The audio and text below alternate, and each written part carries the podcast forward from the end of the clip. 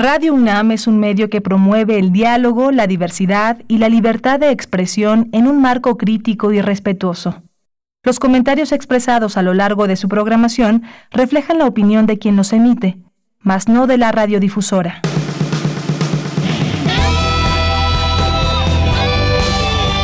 Prisma RU. Relatamos al mundo.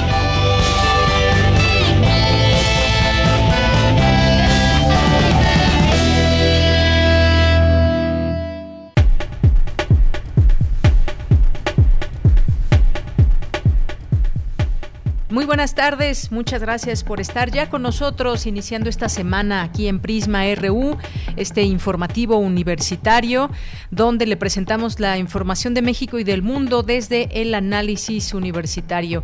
Eh, quédese con nosotros, pero hágase presente también a través de las redes sociales, arroba Prisma RU en Twitter, Prisma RU en Facebook.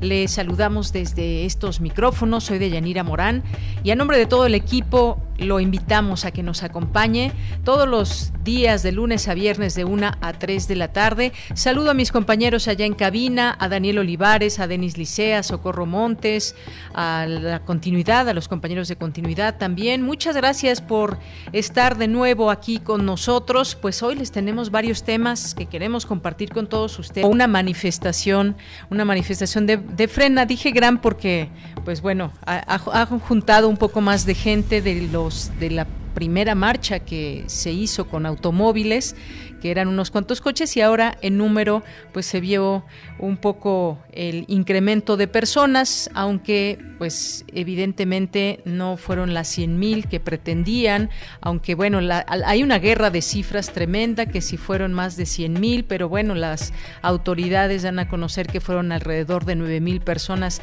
las que participaron. Y vamos a hablar de este tema, de ese tema porque pues tienen tomada ahí una parte del, del zócalo en estas casas de campaña que de pronto a muchos ratos están vacías, sobre todo en la noche, como se ha podido constatar eh, a través de videos. Y vamos a hablar de este tema, quiénes son los de frena, cómo se están nutriendo, quién puede estar o no detrás de este, de este movimiento. Y lo vamos a hacer con el maestro Bernardo Barranco, que es maestro en Sociología del Catolicismo Contemporáneo por la Escuela de Altos Estudios Sociales de París y especialista en religión, para hablar de ese tema, porque con él porque traen un discurso muy religioso, a la vez que también traen eh, su dirigente, por lo menos, un, discurso fuerte de odio también. Así que vamos a tratar de analizar este tema con el maestro Bernardo Barranco, no se pierda la entrevista. Y vamos a tener también algunas invitaciones para ustedes, una de ellas al Foro 2020. Aquí, como, como cada mes, tenemos la presencia de Fundación UNAM y ellos nos van a invitar a este foro que eh, en próximos días nos presentará la conferencia Elecciones de la pandemia y ahora los efectos económicos, políticos y sociales. Sin duda muy interesante también por todos los eh, académicos que, e investigadores que forman parte de este foro y que nos hacen junto con ellos ir analizando la realidad de, de México y el mundo. Vamos a tener también una invitación por parte del Instituto de Investigaciones Económicas con el doctor Gerardo González, doctor en Economía él nos va a platicar sobre el seminario con el tema La innovación tecnológica, la pandemia de COVID-19 y el futuro del trabajo que inicia el día de mañana, así que no se pierdan esa entrevista para que puedan participar en este seminario. Y posteriormente vamos a tener en nuestra segunda hora, ayer cumplió 40 años el Tianguis Cultural del Chopo, ustedes lo conocen, han ido, les gustaba ir, no lo conocen. Bueno, ahora ya, ya ha cambiado mucho con respecto a los años 80 y 90, que fue quizás su época de oro, pero eso lo vamos a platicar con Francisco Marín, que es promotor cultural y uno de los fundadores de este Tianguis Cultural del Chopo, que ha logrado sobrevivir con varios cambios, pero eh, interesante también este sitio que se inició en el Museo del Chopo, justamente, después tuvo que salir a, la calle y luego ha tenido ahí eh, algunos sitios donde ha estado ah, desde el inicio hasta que ya se logró quedar allá en la, en la Guerrero. Cuéntenos sus experiencias, si les gustaba ir, si no les gustaba ir, qué les gustaba, eh, qué grupos les gustaba ir a, comprar su música o cómo, qué grupos conocieron, porque era un intercambio, no solamente era la venta, sino también intercambio, intercambio de música. Vamos a platicar de ese tema. Hoy es lunes también de, eh, de la sala Julián Carrillo, las actividades a las que nos va a invitar Monserrat Muñoz. Tenemos cartografía RU con Otto Cázares, Cultura con Tamara Quirós, tenemos información internacional también con Ruth Salazar y también pues todo el equipo de reporteros que nos informa sobre, sobre los temas de nuestra universidad. Así que quédense con nosotros y desde aquí relatamos al mundo. Relatamos al mundo. Relatamos al mundo.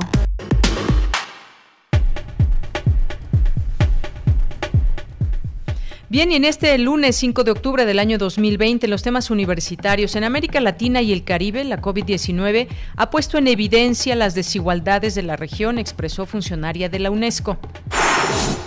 Los servicios digitales de comunicación fundamentales en la actual pandemia se sustentan en los sistemas espaciales, por lo que urgen un mayor presupuesto para este sector analizan en el Encuentro Internacional de Medios Públicos sobre el papel que desempeñan en un contexto que pone a prueba su responsabilidad y capacidades ante fenómenos como la desinformación.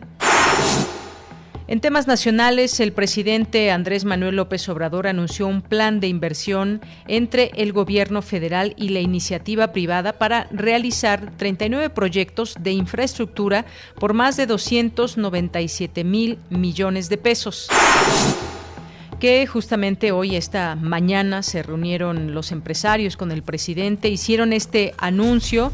También el secretario de Hacienda pues dijo que estas inversiones son continuidad del plan hecho en 2019 y pues esta, esta situación en donde ya se espera reactivar poco a poco y cada vez más la economía.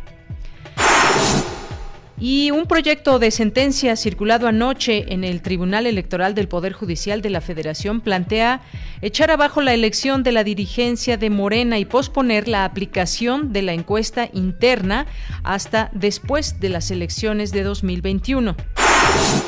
El secretario de Turismo Miguel Torruco lanza la Estrategia Nacional de Pueblos Mágicos para promocionar el arribo de turistas nacionales e internacionales a estas comunidades que han resultado muy afectadas por la pandemia. En materia internacional, el equipo médico del presidente de Estados Unidos, Donald Trump, decidirá durante este lunes si da de alta al mandatario ingresado el viernes pasado tras contagiarse de COVID-19, informó el jefe del gabinete, Mark Meadows. Y es que en este, en este sentido, pues Joe Biden, eh, pues ha tenido ya ventajas sobre Donald Trump en las encuestas tras el debate y el contagio del presidente de, de coronavirus. Y bueno, pues eso según una encuesta Reuters Ipsos. En más información internacional, los estadounidenses Harvey Alter y Charles Rice y el británico Michael Houghton ganaron el Premio Nobel de Medicina este lunes por el descubrimiento del virus de la hepatitis C, anunció el jurado en Estocolmo. Hoy en la UNAM, ¿qué hacer y a dónde ir? La Cátedra Extraordinaria José Emilio Pacheco de la UNAM te invita a la transmisión en vivo del cierre del diplomado Escrituras Expandidas, Lenguaje, Ciencia y Arte, que se llevará a cabo hoy en punto de las 16 horas a través de la cuenta oficial de Facebook de la Casa del Lago y Universo de Letras UNAM.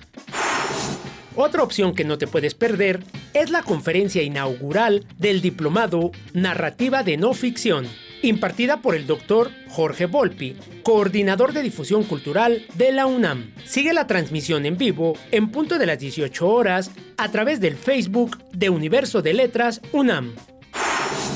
Como parte de las actividades conmemorativas por el 60 aniversario de la Filmoteca de la UNAM, se presentará el ciclo Arcadia, muestra internacional de cine rescatado y restaurado, que en esta ocasión se realizará de manera virtual. Aquí podrás disfrutar de una gran variedad de películas, entre las que se encuentran El Grito, de Leobardo López Arreche, Olimpia, de José Manuel Cravioto, ganadora del Ariel por Mejor Película de Animación, y una serie de materiales poco vistos en torno al movimiento estudiantil de 1968.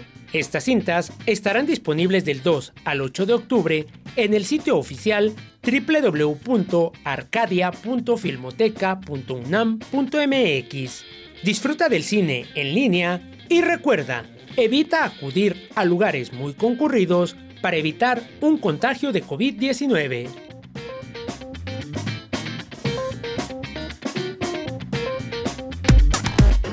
Prisma RU. Relatamos al mundo. Bien, continuamos, pues sí, a lugares, a lugares muy concurridos y entre ellos, pues las manifestaciones son lugares muy concurridos justamente. Eh, los hemos visto pues los últimos días aquí en México, pero los hemos visto también en otros sitios. Eh, los hemos visto en Estados Unidos también con, con estas manifestaciones que hubo en su momento por el tema del racismo y eventualmente también en otros sitios se han registrado manifestaciones que al ser numerosas pues pueden poner en riesgo a la población que, que, asiste. Bien, en los temas de salud, la Secretaría en este ramo reportó 79.088 muertos por coronavirus hasta el día de hoy y 761.665 casos confirmados.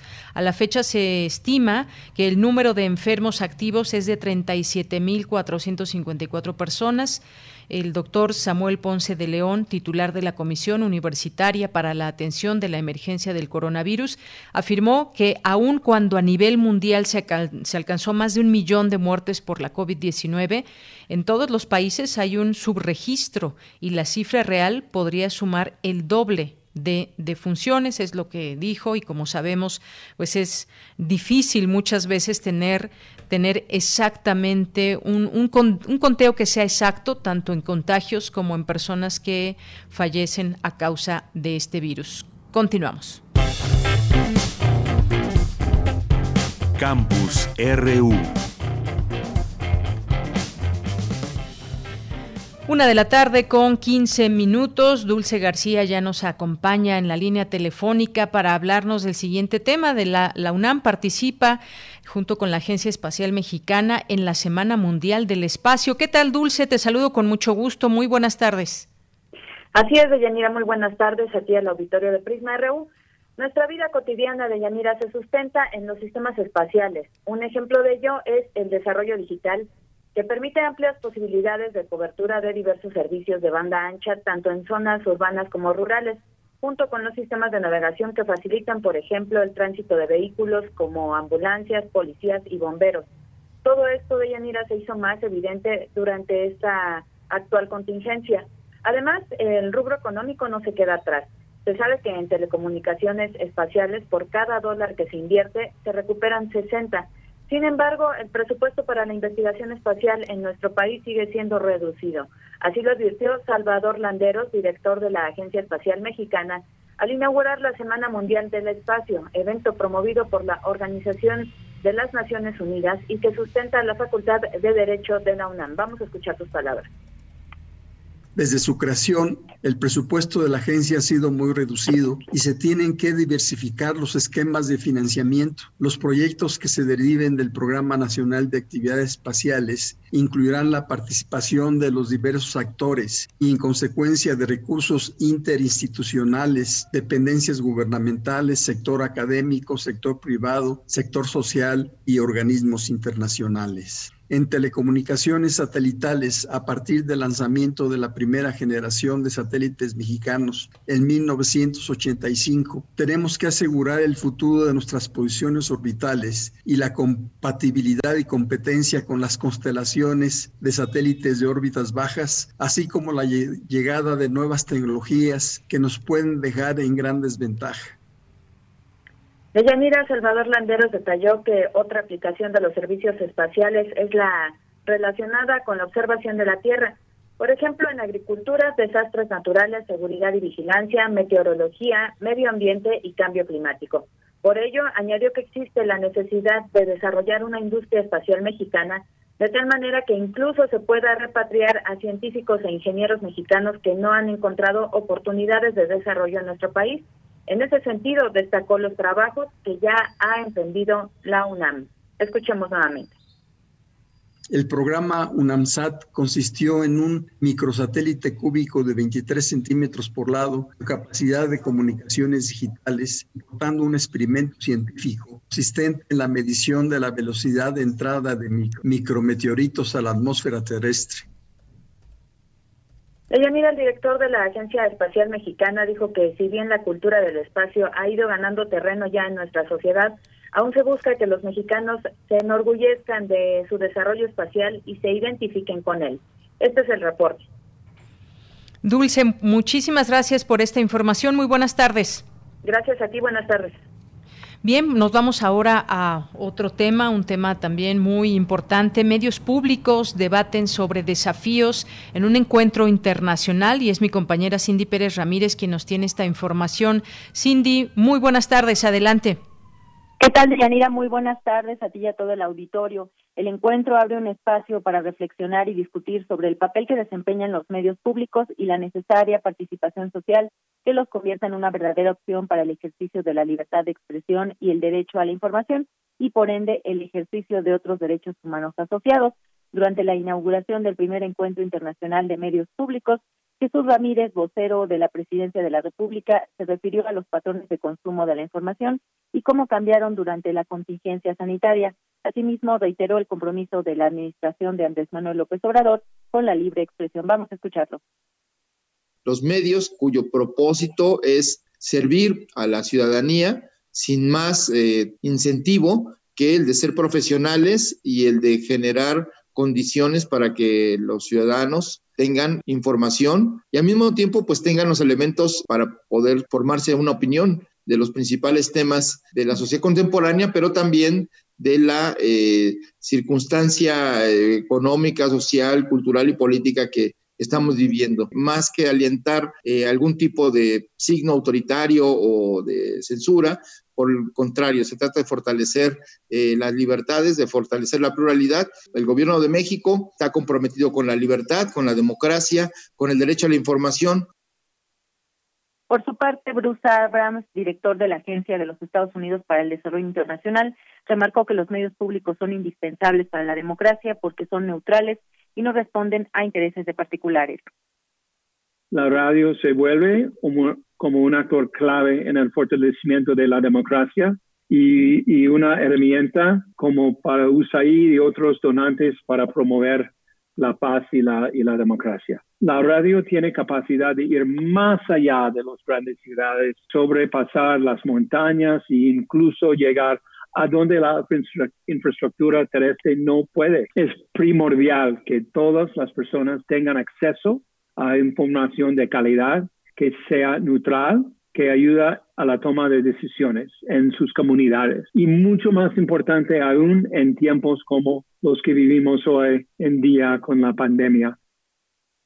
El encuentro internacional de medios públicos se llevará a cabo durante todo el mes de octubre, en donde cada lunes y viernes se desarrollarán un conversatorio y un taller relacionadas con el servicio de la comunicación y el ejercicio de la libertad de expresión. Este es el deporte. Bien, Cindy, muchísimas gracias. Gracias por esta información.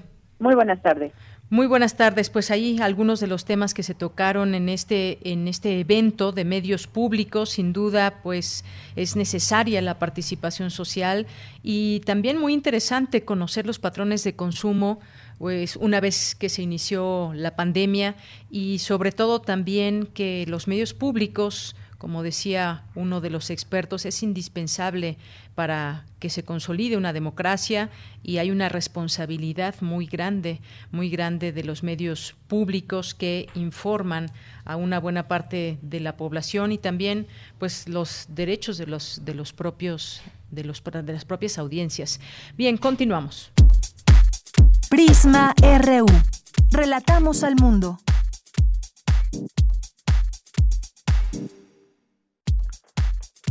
Tu opinión es muy importante. Escríbenos al correo electrónico prisma.radiounam@gmail.com.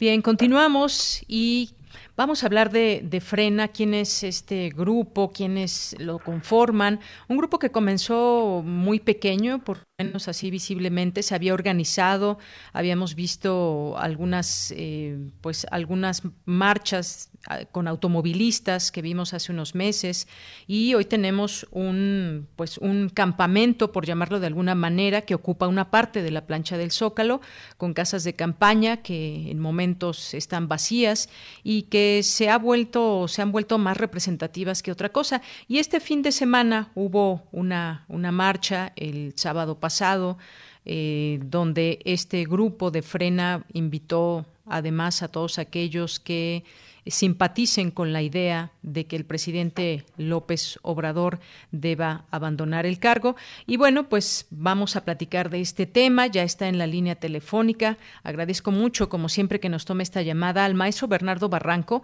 maestro en Sociología del Catolicismo Contemporáneo por la Escuela de Altos Estudios Generales Sociales de París y especialista en religión. Maestro, bienvenido. Muy buenas tardes. ¿Qué tal, Yanira? Buenas tardes. Mucho gusto. Gracias, maestro. Pues, eh, ¿qué, ¿qué, ha observado de este, de este grupo? ¿Quién lo conforma? ¿Cómo lo podemos ubicar o describir? O, qué grupos extremos podrían, y digo así, podrían estar detrás de este movimiento? Bueno, mira, yo creo que lo, que tenemos que hacer es como contextualizar.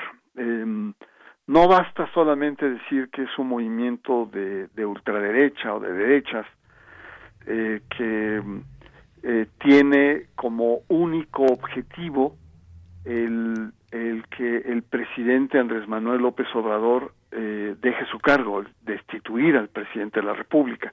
Es el único punto, digamos, álgido que demanda esta organización. Eh, no tiene, es una organización que no tiene una agenda política propia, ni tampoco tiene un proyecto de país eh, lo que busca es la destitución del presidente porque el presidente es una amenaza comunista al país. Es un, es un presidente que va a llevar al país a estadios como de Cuba o Venezuela, que tiene una agenda y que esta agenda es nociva para el país, que no ha dado resultados y que por lo tanto entonces demandan su destitución. Como tú muy bien lo dijiste, es un movimiento que ha ido de menos a más, que empezó con eh, en plena pandemia con manifestaciones de autos, eh, en la que pues 200, eh, 300 autos ya hacían em, presencia, digamos, física en alguna ciudad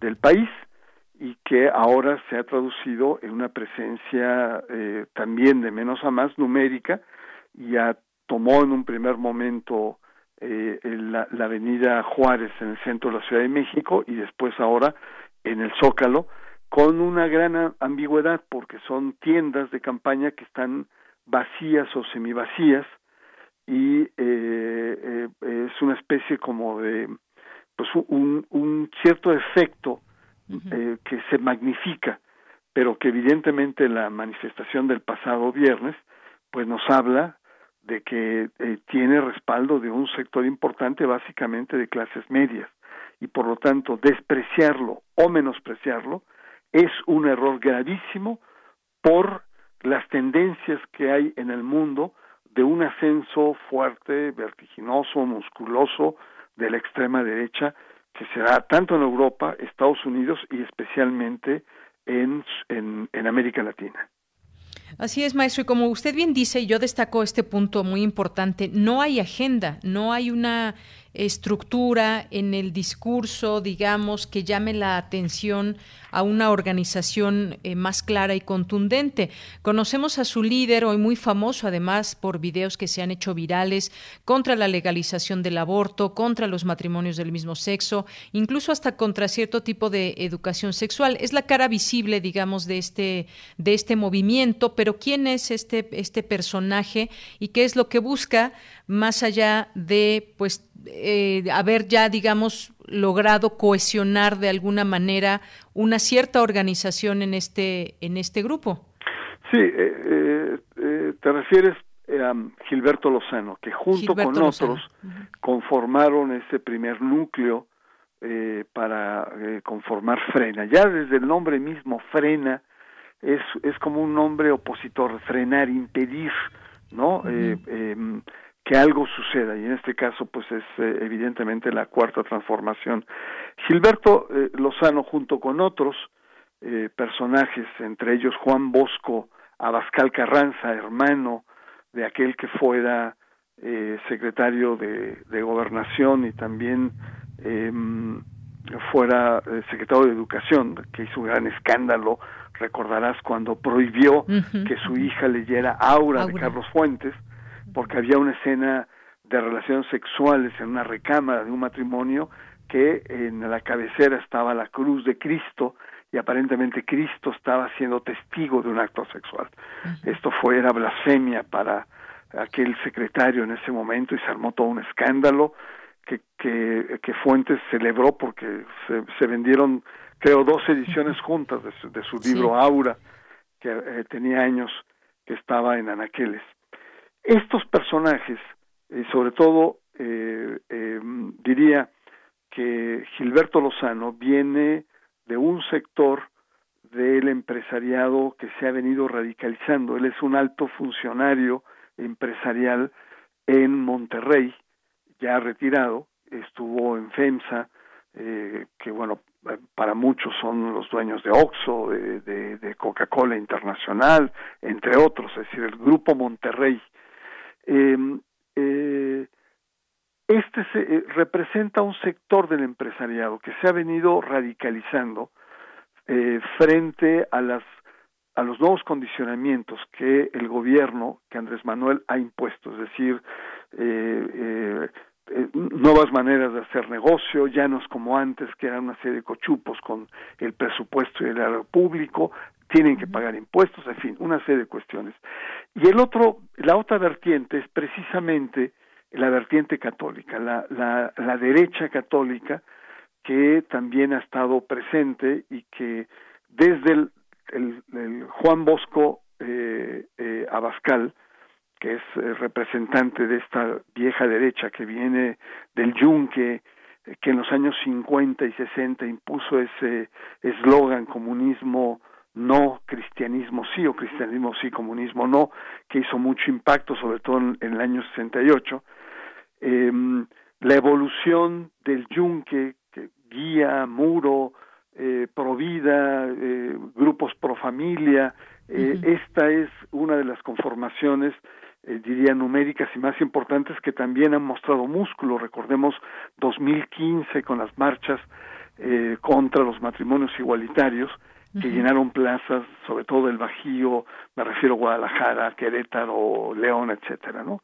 Entonces, esos dos, estas dos vertientes conforman lo que hoy sería esta, eh, eh, esta derecha eh, que está creciendo y que habría una tercera vertiente que felizmente no está orgánicamente vinculada a este movimiento que es el fundamentalismo pentecostal, que está uh -huh. sobre todo encabezado con el Partido Encuentro Social y que en América Latina los pentecostales políticos han crecido de manera exorbitante y que en México por el momento no están aliados a este movimiento porque si no entonces sí tendríamos eh, pero potencialmente está ahí la, uh -huh. la hay cosas muy en común sobre todo estas contradicciones que tú has señalado entonces uh -huh. pues sí creo que tenemos que afinar mucho más el análisis, tener una atención mucho más fina y ver pues muchas vertientes. Hay una tendencia mundial en Europa, en Estados Unidos, ahora en las elecciones de Trump,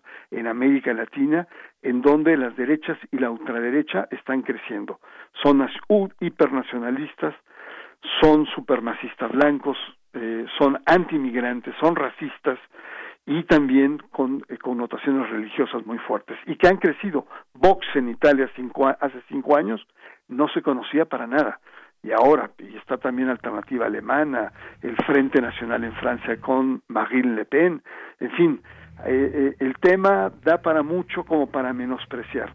Y una última uh -huh. cuestión, si me permite, Yanira, es sí, el adelante. tema de que frena refleja la crisis de los partidos políticos, es decir, los partidos políticos no están eh, canalizando o encauzando eh, posturas de la población, posturas críticas que tienen toda la validez frente a Andrés Manuel López Obrador, frente a la cuarta transformación, por resultados, pandemia, lo que queramos. Los partidos políticos están ausentes, no están, no han reaccionado a la conmoción de las elecciones del 18, están ensimismados en luchas intestinas por el poder y la conducción de los pequeños aparatos partidarios y están dejando de lado eh, las, eh, las iniciativas ciudadanas que están siendo canalizadas por esos grupos extremistas. Entonces yo diría que frena, eh, además de estos componentes conservadores que tiene, se ha alimentado por la falta de respuesta y por la crisis de los partidos políticos que no han sabido estar cerca de la población. Y ahí se muestra esta distancia que hay entre la ciudadanía y los partidos políticos. Entonces sí, eh, creo que tenemos que estar muy atentos y, y no menospreciar, insisto mucho en menospreciar porque he escuchado análisis, eh, puntos de vista, etcétera, como diciendo, no, es un grupito de fanáticos religiosos, de neocristeros. Y creo que el tema es más profundo, más complejo y más amenazante o acechante como para poder reducirlo a un cierto desdén intelectual y político. Maestro, en este sentido, yo quisiera preguntarle, ¿de dónde surge ese discurso de odio de este, este grupo que se identifica con, con las palabras, con el discurso de su líder, Genaro Lozano? Uno pensaría que un verdadero católico busca caminos, genera discursos de paz, discursos de conciliación, porque este grupo está alimentado por el odio, a la vez que por otra parte se voltean y rezan el rosario. Sí, e, es, em, hay mucha hipocresía y, excesiva incongruencia. Em, se dicen efectivamente que representan a todos los mexicanos y tienen son excluyentes con las mujeres. Han dicho Lozano ha, declarado que las manifestaciones de mujeres son peor que la pandemia del coronavirus. Em, es antiabortista.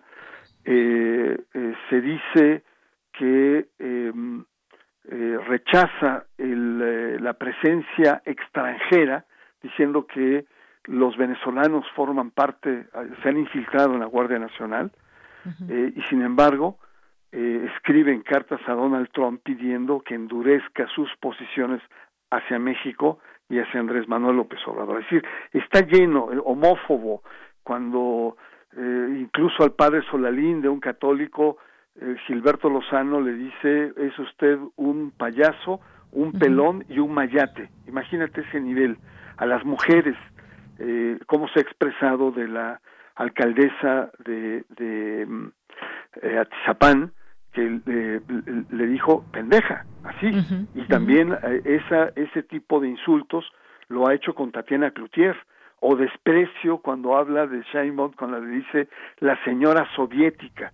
Es decir, em, eh, hay una gran incongruencia que expresa o que refleja eh, una profunda contradicción y una falta de, eh, de fineza ideológica o religiosa. Un personaje como Gilberto Jiménez es un personaje no solamente contradictorio, sino patético. ¿No? Eh, y uno no entendería cómo personas de clase media, con cierto estatus, etcétera, puede seguir a estos personajes tan contradictorios. Pero bueno, tenemos el caso de Bolsonaro en Brasil, tenemos el caso de Trump en Estados Unidos, o sea, tampoco nos tiene que, que, que, que conmocionar. En otros países, personajes patéticos como, el, como Gilberto Lozano han tenido éxito. Claro, desafortunadamente, por, sobre todo por todo este tema de incongruencia, de un discurso de odio que también pues genera pues división a final de cuentas.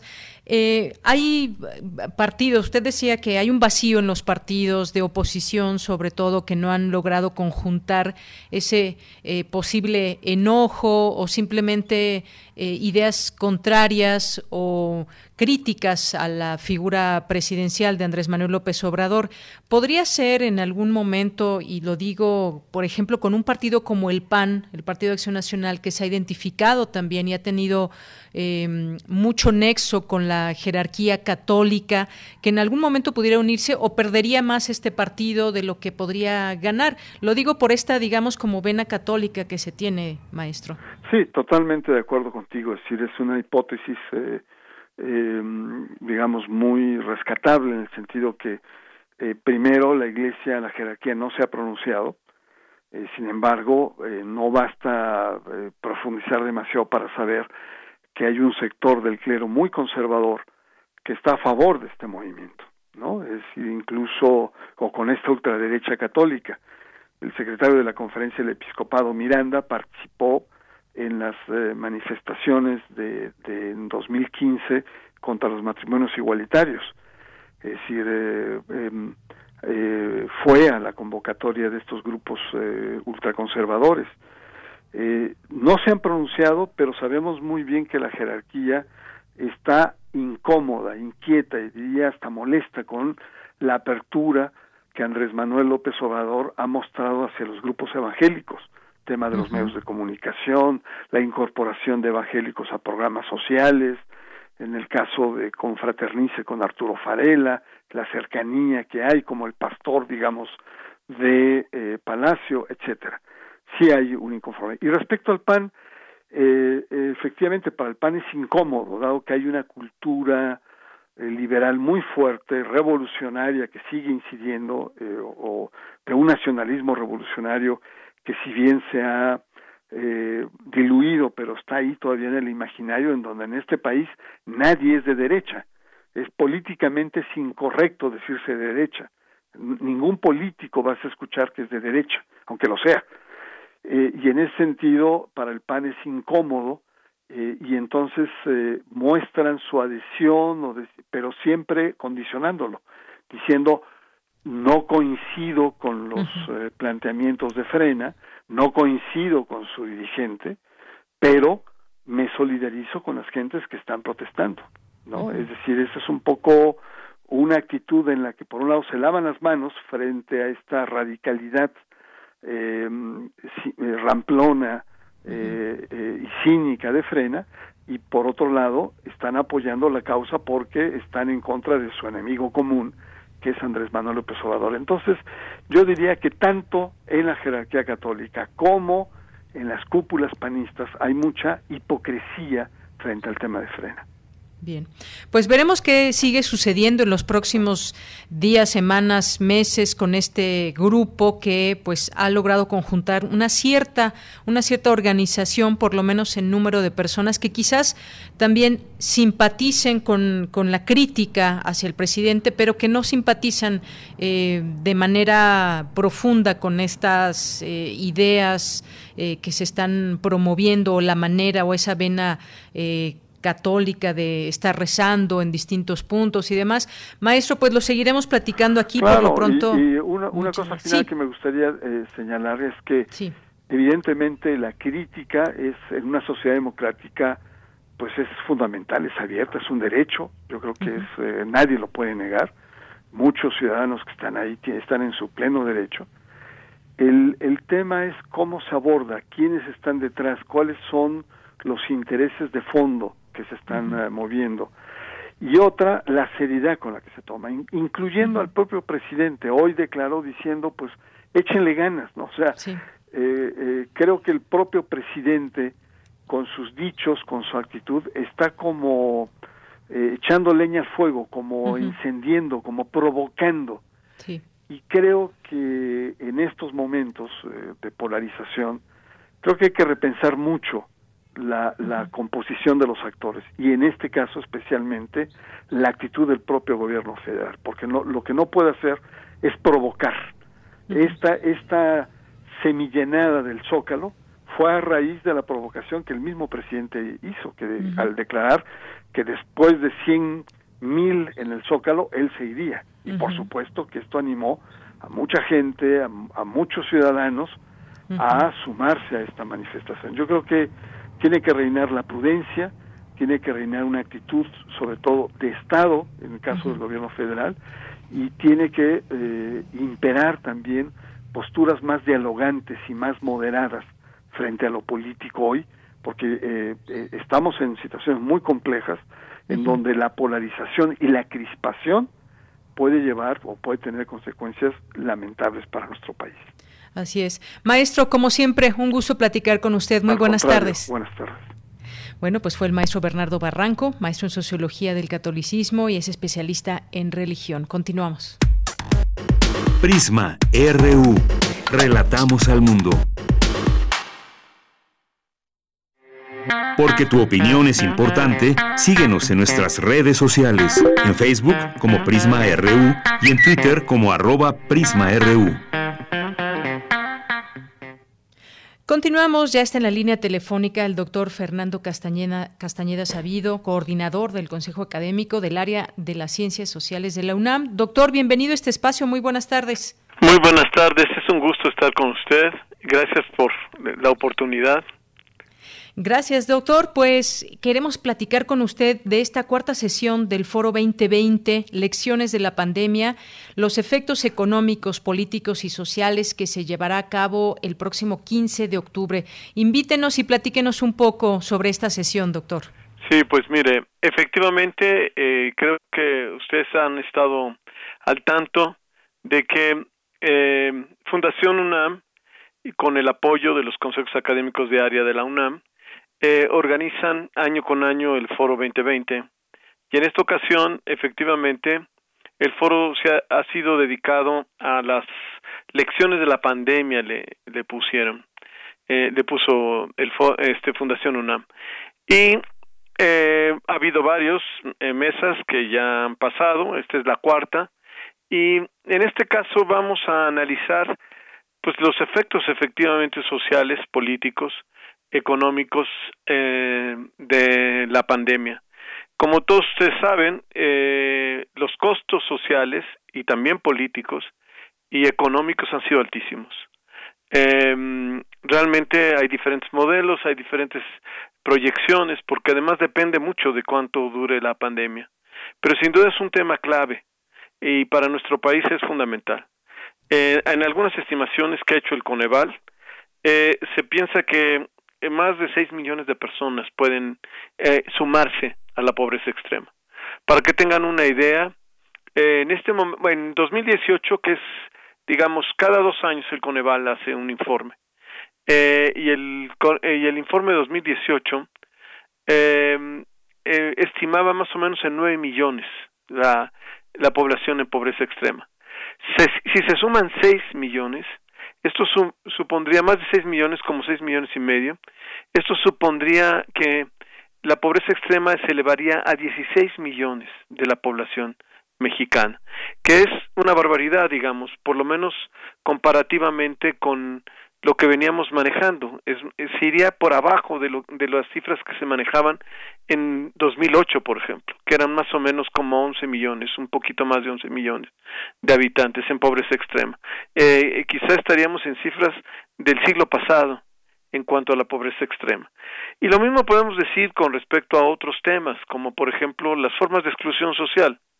En general sabemos, ¿no? Todos los mexicanos que somos un país con muchos modos de exclusión social, por cuestiones de estratificación social, por cuestiones de prejuicio racial, eh, por cuestiones de misoginia, eh, y también el COVID está provocando problemas muy serios con respecto a todos estos, está agudizando todos estos prejuicios y todos estos problemas que de alguna manera hemos venido arrastrando en nuestra sociedad.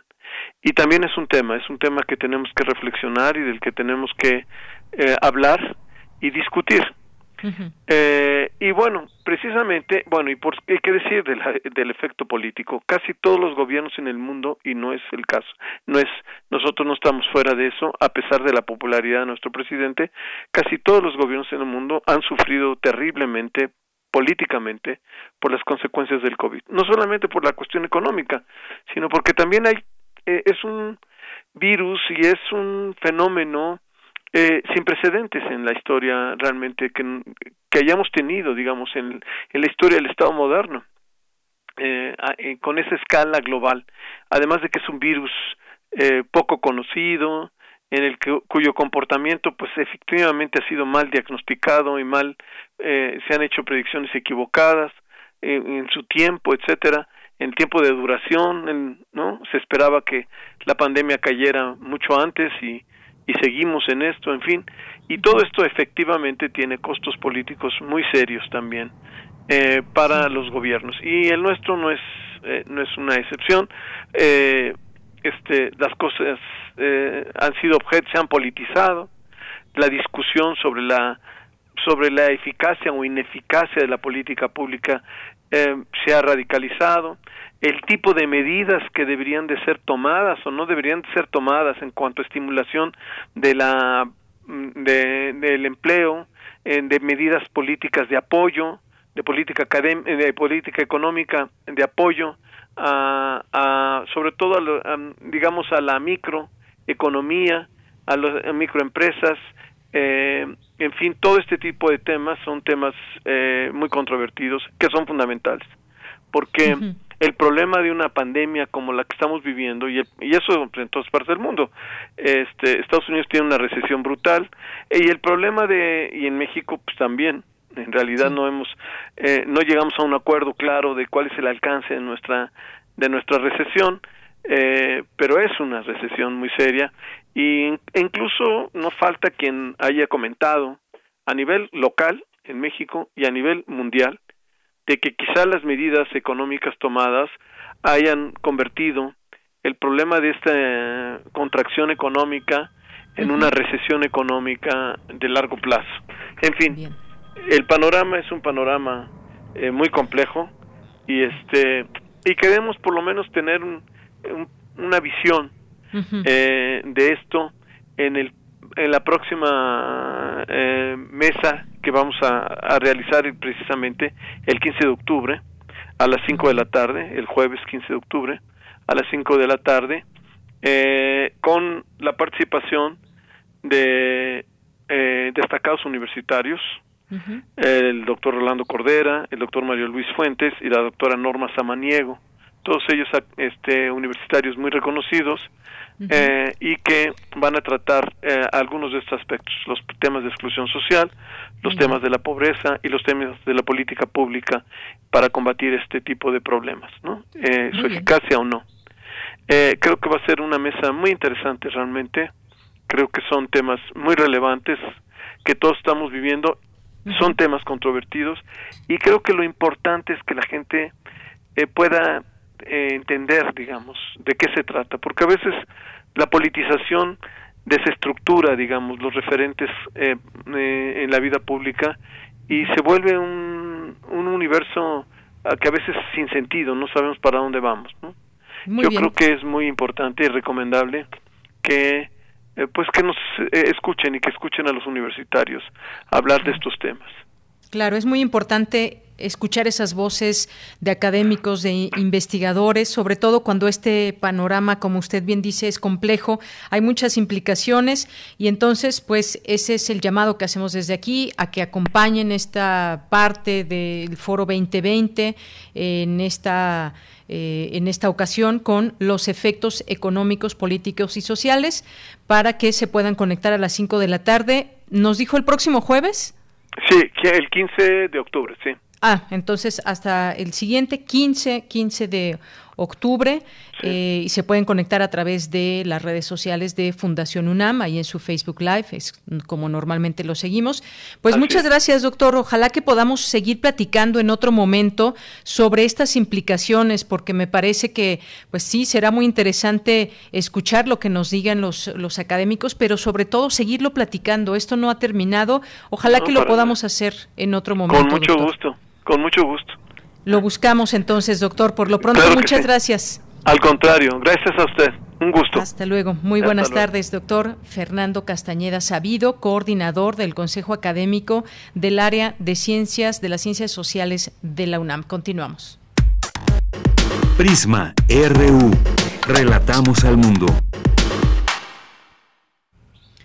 Una de la tarde con 52 minutos. Ya está en la línea telefónica el doctor Gerardo González, doctor en Economía e investigador del Instituto de Investigaciones Económicas. Les tenemos otra invitación para el seminario con el tema Innovación Tecnológica, la pandemia de COVID-19 y el futuro del trabajo que inicia mañana. ¿Qué tal, doctor? Bienvenido. Buenas tardes. Hola, buenas tardes. Muchas gracias por la invitación. Doctor, pues platíquenos de este seminario, invítenos. Sí, mire, en esas condiciones, precisamente la pandemia, vamos a realizar el decimoquinto seminario, seminario de Economía del Trabajo y la Tecnología.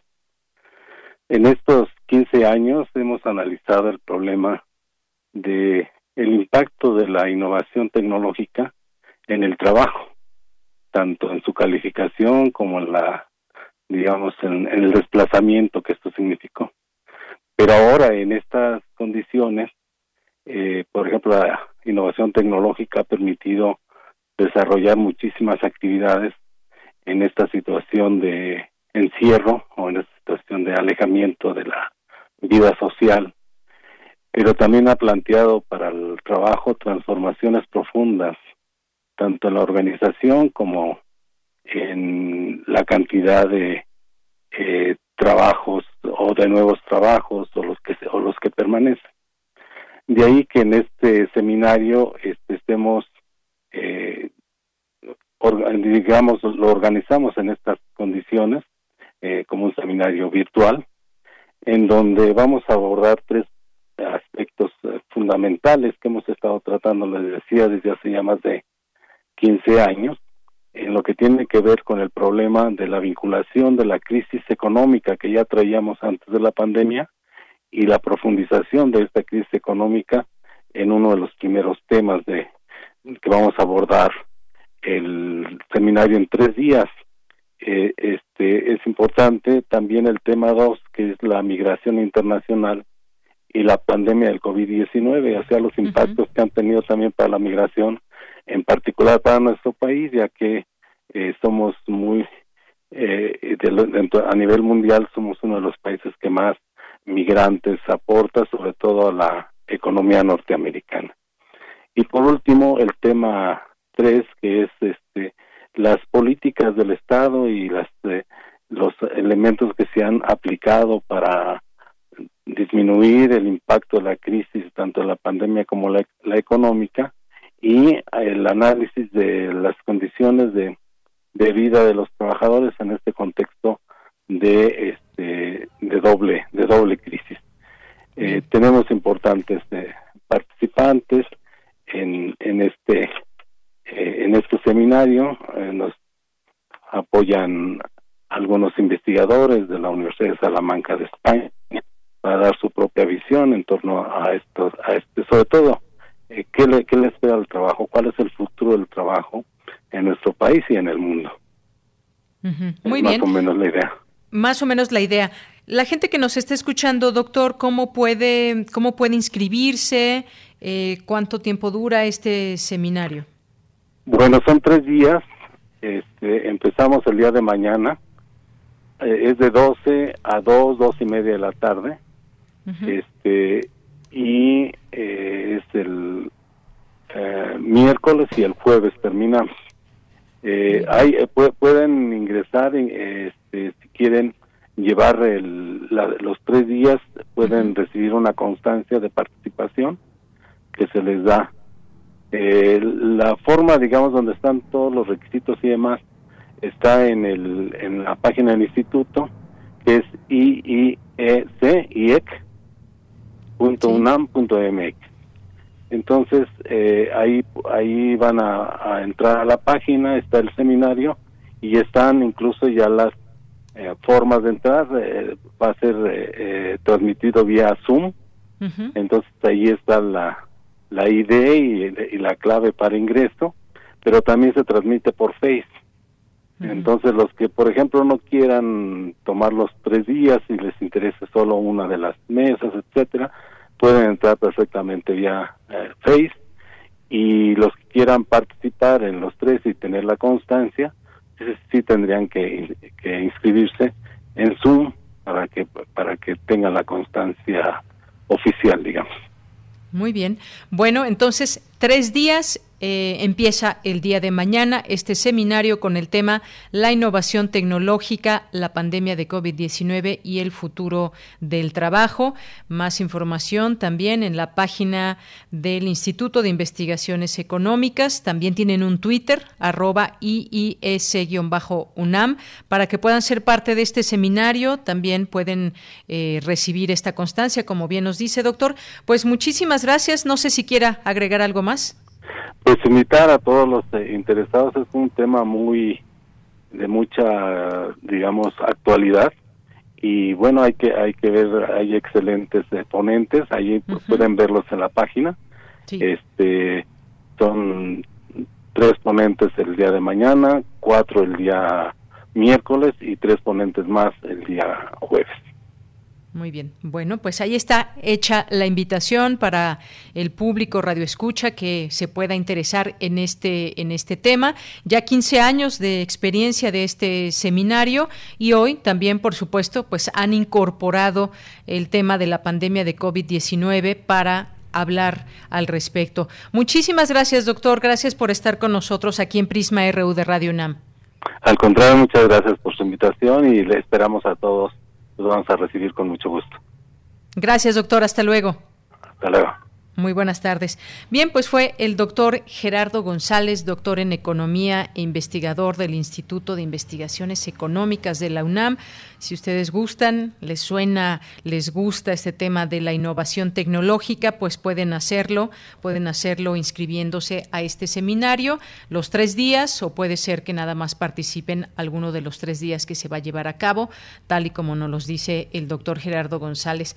Ya que si nos vamos al corte, los quiero invitar para para que nos escuchen la siguiente hora porque vamos a tener información sobre el Tianguis Cultural del Chopo, vamos a tener a Montserrat Muñoz, a Otto Cázares, a Tamara, a Ruth en, los, en las internacionales, así que todavía tenemos información, información también universitaria y así que quédese con nosotros. Ahorita también le echamos un ojo a las redes sociales. Espero que nos hayan escrito ahí algunos comentarios, opiniones, lo que ustedes quieran compartir con nosotros, fotos, videos y demás. Bueno, pues estamos esperándolos en arroba PrismaRU en Twitter y PrismaRU en Facebook. Bien, pues nos vamos al corte, ya son las 2 de la tarde y continuamos en un momento.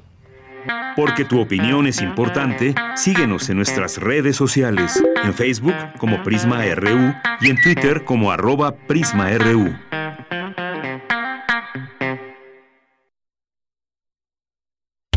El distanciamiento social y el aislamiento son medidas necesarias para los tiempos que vivimos, y donde el ocio aparece, la cultura llega a sanar. Cultura UNAM pone a tu disposición el programa Cultura UNAM en casa, una programación variada de actividades a distancia, a las cuales puedes acceder por distintos medios digitales, artes visuales, música, danza, teatro, cine, literatura, cursos, talleres y más. Busca las distintas opciones que hemos preparado para ti en TV UNAM, Radio UNAM y en culturaunam.mx. En redes sociales puedes estar al tanto de las actividades con el hashtag Cultura UNAM en casa. Fomentamos el acercamiento social frente al distanciamiento físico. Cultura UNAM. Habla Alejandro Moreno, presidente nacional del PRI. México es un país extraordinario. Tenemos un potencial enorme para hacer un México grande. Que nadie diga que no es posible. México hoy más que nunca, tiene que actuar pensando en el mañana. Queremos construir un solo México, donde cada mexicano escriba su propia historia de éxito. A México, nada lo detiene. México eres tú. PRI, el Partido de México. He tenido como un miedo muy profundo a, a la soledad, el cristal es la droga que más he amado y más he odiado. Estoy luchando para ya no volver a consumir cristal. Me ha ocasionado el consumo de sustancias fue perder la noción de las cosas que sucedían a mi alrededor. Tuve una recaída en las adicciones muy fuerte y pues casi muero. En el mundo de las drogas no hay final feliz. Maestro prevenido, vamos a grabar. Adelante. Soy Óscar de la Borbolla y quiero invitarlos a escuchar un nuevo programa, Las Esquinas del Azar. Oscar de la Borbolla. Sí, Juan, ¿qué estás? ¿Qué? estás haciendo aquí? Pues yo aquí trabajo. Juan, pues vengo a invitar a los radioescuchas de Radio UNAM a nuestro programa. ¿Nuestro? Es un espacio de diálogo para platicar de todo y en todos los lugares donde se puede platicar y a veces hasta donde no se puede o no se debe. Una producción de Radio UNAM y la Facultad de Estudios Superiores Agatlán. Las Esquinas del Azar. Todos los martes a las 10 de la mañana por el 96.1 de FM. Radio UNAM. Experiencia sonora. Prisma RU. Relatamos al mundo.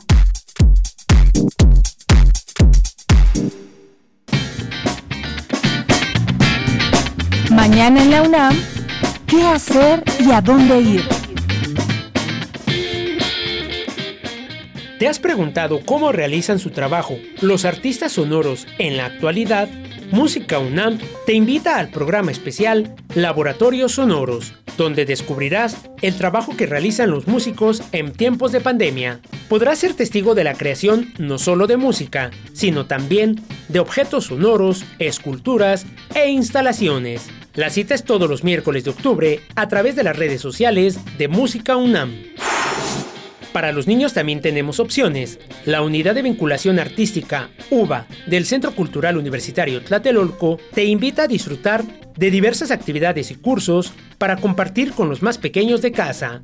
Te recomendamos el taller Contagiándonos de Circo y Malabares, en el cual tus hijos podrán desarrollar habilidades físicas y emocionales a través de las artes circenses, creando sus propios juguetes de malabar. Este taller está dedicado a menores de 6 a 15 años de edad y se imparte los martes y jueves de 17 a 18.30 horas. Para mayores informes e inscripciones, ingresa al sitio www.tlatelolco.unam.mx diagonal UVA. Recuerda que todos los viernes de octubre se lleva a cabo la segunda edición del Sex Fest, feria virtual informativa sobre salud sexual y reproductiva dirigida a adolescentes y padres de familia, organizada por la Facultad de Medicina de la UNAM.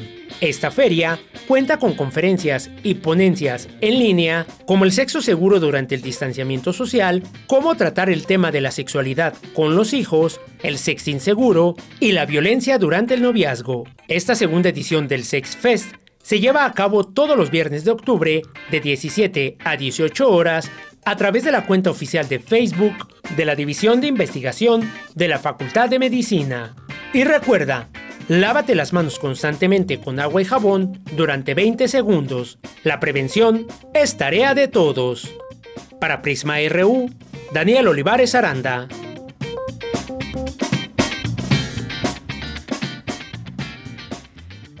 Continuamos, son las 2 de la tarde con 5 minutos.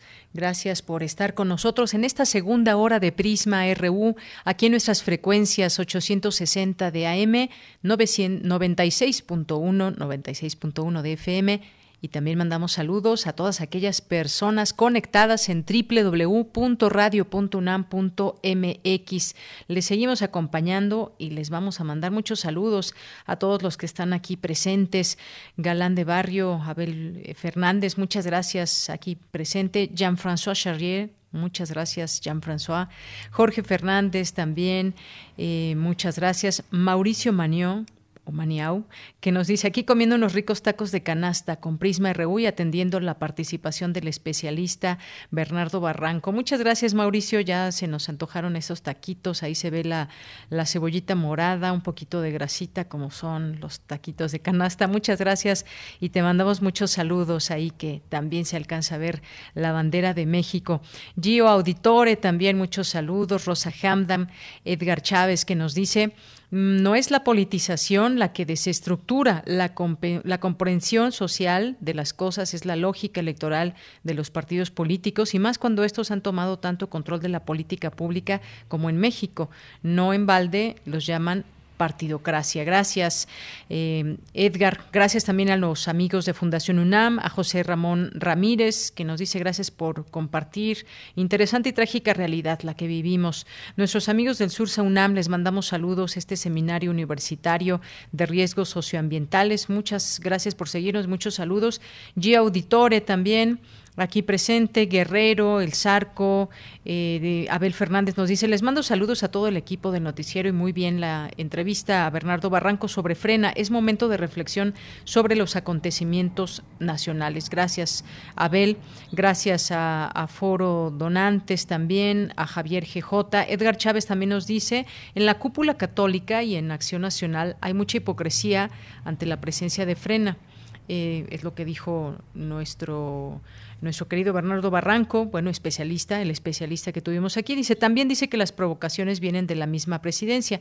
A mí el échenle ganas no me suena a tal y menos después de lo que pasó con las abortistas. Dice aquí Edgar Chávez, Gracias por el comentario. Eh, también eh, saludos al Zarco. Rosario, Rosario, Martínez nos dice a mí que no me metan en su lema Todos somos México. Eh, ahí está la doble moral de ese grupo. Gaby Pterix nos dice gracias, maestro Barranco. Su análisis siempre, sus análisis siempre son excelentes. muchas gracias. Javier GJ, excelente fin, inicio de semana. Eh, nos dice excelente análisis del maestro Bernardo. Sería muy útil que cuando esté disponible subieran a este hilo el enlace directo del podcast para poder compartir, hacer circular y así abonar a la reflexión. Estará hoy en unas horas ya nuestro podcast. Eh, lo pueden checar en nuestra página de internet www.radio.unam.mx. Se van al área de podcast. Ahí en podcast buscan la P de Prisma RU y ahí está por fecha todos nuestros podcasts. Gracias. Eh, por este comentario. Lo subimos también, por supuesto. José Luis Sánchez nos dice, buen inicio de semana, creer y se equivocan que Frena no es, eh, tiene cartera política. Ser golpista ya es político, su actuación como los anarquetos vestidos de negro y que violentan toda marcha social solo tiene razón por querer romper el orden social. Son mercenarios que cobran y damnificados del Chayo, nos dice José Luis Sánchez. Eh, gracias. Eh, también le mandamos muchos saludos a Alejandra Rodríguez Laredo. Eh, Otto Cázares, quinoterapia, así se llama su cartografía de hoy, que en un momento más escucharemos. Rosa Handam también ya la mencionábamos y gracias a todas las personas también que aquí se unen. Pues vámonos a la información. Las llaves de la Suprema Corte, fragmentación política y litigio constitucional en México de Camilo Saavedra Herrera fue galardonado con el Premio Iberoamericano en Ciencias Sociales. Mi compañera Virginia Sánchez nos tiene esta información. Vicky, te saludo con mucho gusto. Muy buenas tardes. Igualmente, Bella, muy buenas tardes a ti al auditorio de Prisma RU. Así es, pues esta mañana se llevó a cabo la ceremonia de manera virtual, donde se otorgó el décimo premio iberoamericano en ciencias sociales al artículo denominado Las llaves de la Suprema Corte, Fragmentación Política y Litigio Constitucional en México, de Camilo Saavedra Herrera del Instituto de Investigaciones Jurídicas de la UNAM. Miguel Armando López Leiva, director del Instituto de Investigaciones Sociales de la UNAM, eh, comparte las razones establecidas en el acta emitida por el jurado para premiar este trabajo. Escuchémoslo. La temática del trabajo es muy relevante, realiza una contribución original al estudio de la relación entre política y derecho, incorporando la dimensión de política subnacional. Muestra un adecuado conocimiento de las discusiones en el campo de estudio y articula una discusión sólida en relación con ellas. Además, la metodología resulta rigurosa y consistente con los propósitos de la investigación. Cabe destacar el análisis de información realizado muy pertinente para la argumentación y comprobación de, su hipótesis, de sus hipótesis. Finalmente, los hallazgos de investigación contribuyen al avance del conocimiento sobre el fenómeno de estudio y constituyen una guía importante para el planteamiento de nuevas preguntas y líneas de investigación en el tema.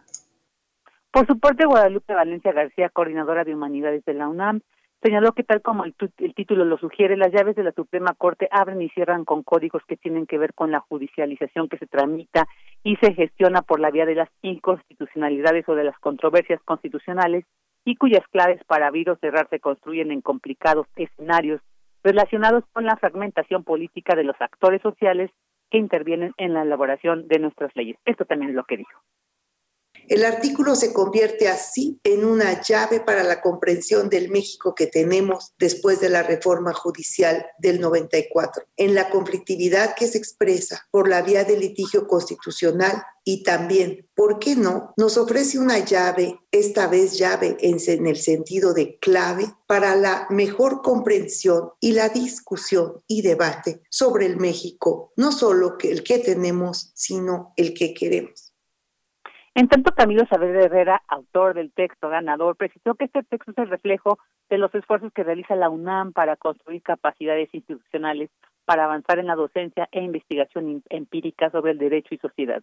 Escuchemos algo sobre las conclusiones a las que llega este trabajo ganador el tener posibilidad de ir a la corte no es la condición que necesariamente hace que los actores vayan a la corte, sino lo que hizo fue que en realidad ocurriera algo abajo, que fue precisamente los procesos políticos locales que hicieron que ocurriera esta judicialización en dos sentidos y que de alguna manera trato de eh, señalar como conjetura sobre el final del trabajo que en la propia fragmentación política puede estar solución a determinados conflictos. Es decir, puede ser que llegue la fragmentación política a tales niveles que la aprobación de decisiones, por ejemplo, legislativas, requiera de suficiente acuerdo, suficiente consenso, como el que seguramente habrá ocurrido al interior del jurado cuando revisaron, para que esas decisiones después no sean motivo de litigio. En esta, en esta premiación también participaron Aldo Blanco Jario, coordinador de concertación y alianzas estratégicas de la Organización de Estados Iberoamericanos para la Educación, la Ciencia y la Cultura, que es también quien apoya esta premiación junto con el Instituto de Investigaciones Sociales. Y en representación de los miembros del jurado estuvo Ira de Gortari, quien señaló la importancia de abordar un estudio como este sobre la Suprema Corte y el balance de poderes, dijo tema fundamental en el sistema democrático. De ella, este es mi reporte. Vicky, muchísimas gracias. Gracias por esta información. Muy buenas tardes. Buenas tardes, ella. Bien, pues vamos a continuar ahora y nos vamos con la información de mi compañera Cristina Godínez. En la Facultad de Medicina, la doctora Lidia Brito, directora de la Oficina Regional de Ciencias de América Latina y el Caribe de la UNESCO, dictó la conferencia magistral Mujeres en la Ciencia. Adelante, Cristina. Buenas tardes, Deyanira. Un saludo para ti, para el auditorio de Prisma RU. Al participar en la quinta Feria del Libro de Ciencias de la Salud 2020 de la Facultad de Medicina de la UNAM, la doctora Lidia Brito, directora de la Oficina Regional de Ciencias de América Latina y el Caribe, dictó la conferencia Las mujeres y la ciencia. Dijo que la desigualdad es estructural y habló de los principales desafíos de la región ahora con la pandemia de la COVID-19. Pero la verdad es que vivimos todavía en un momento más complicado. Los datos de ayer muestran que los casos de coronavirus continúan creciendo en todo el mundo y en nuestra región. Y la verdad es que esos desafíos que uh, el COVID-19 ha hecho es ampliar esas desigualdades en nuestra región. Ha puesto en evidencia quizás de manera más profunda y más, más clara las desigualdades que sufrimos. Y muy conectado y en vuestra área las limitaciones de acceso a las afrodescendientes, poblaciones en zonas rurales, adultos, personas con discapacidad la también ingeniera forestal mencionó que con el cierre de las escuelas por la crisis sanitaria se agudizó el problema de la desigualdad en los entornos digitales. Las desigualdades en el acceso a la educación en entornos digitales de alguna manera muestran eh, las desigualdades estructurales que tenemos en los sistemas educativos de nuestros países. Claramente efectos muy profundos en la economía informal y acá de nuevo un impacto muy grande laboral en las mujeres, lo que nos lleva realmente a pensar cómo están eh, nuestros sistemas de ciencia y tecnología que muestran una capacidad hidrogénea para responder a estos desafíos en toda nuestra región y también con dificultades de hacer colaboración regional. Nosotros monitoramos mucho cómo fue la respuesta de la ciencia en nuestra región y nuestra ciencia respondió a los desafíos, pero con bastante heterogeneidad y con necesidad de reforzar mucho la cooperación regional y el papel de las mujeres en la ciencia. Por último, comentó que estamos en un mundo que se debe transformar y cambiar para cerrar las brechas de género y garantizar el acceso, en especial de las niñas y las mujeres, a una educación de calidad. Deyanir, este es el reporte. Buenas tardes. Gracias, Cristina Godínez. Muy buenas tardes. Nos vamos ahora a las breves internacionales con Ruth Salazar. Internacional RU. La Organización Mundial de la Salud estima que el 10% de la población ya se infectó de coronavirus. La medición ascendería a más de 760 millones de personas y supera 21 veces la cantidad de casos confirmados contabilizados tanto por la OMS como por la Universidad John Hopkins, de 35 millones de casos. Las grandes ciudades retoman las medidas de confinamiento ante la segunda ola de coronavirus. París y Nueva York se han sumado a Madrid y han adoptado desde este domingo nuevas medidas por el avance de la pandemia. En ambos casos, las restricciones llegan con niveles de contagio mucho más bajos que la capital de España. El demócrata Joe Biden logró su ventaja más amplia en un mes en la carrera presidencial, después de que el presidente Donald Trump dio positivo a COVID-19. Con 14 puntos de distancia, Biden encabeza las preferencias. Además, la mayoría de los estadounidenses cree que el republicano podría haber evitado la infección si se hubiera tomado más en serio el virus, según una encuesta de Reuters Ipsos. La justicia británica anuló una decisión que previamente había concedido al líder opositor Juan Guaidó el control de decenas de toneladas de oro depositadas en el Banco de Inglaterra, pero no lo entregó al presidente Nicolás Maduro, sino que ordenó a seguir indagando. Las autoridades chilenas presentaron cargos contra el policía acusado de empujar a un río a un joven durante una manifestación en la capital. Un hecho que ha causado conmoción en el país y repercusión internacional y que reviva el debate sobre la brutalidad policial. Autoridades rusas investigan un misterioso desastre ecológico en las costas de la península de Kamchatka en el extremo oriente de Rusia. Esto luego de que una contaminación del agua provocara la muerte de miles de animales marinos. Los científicos aún encuentran respuestas a este misterioso fenómeno.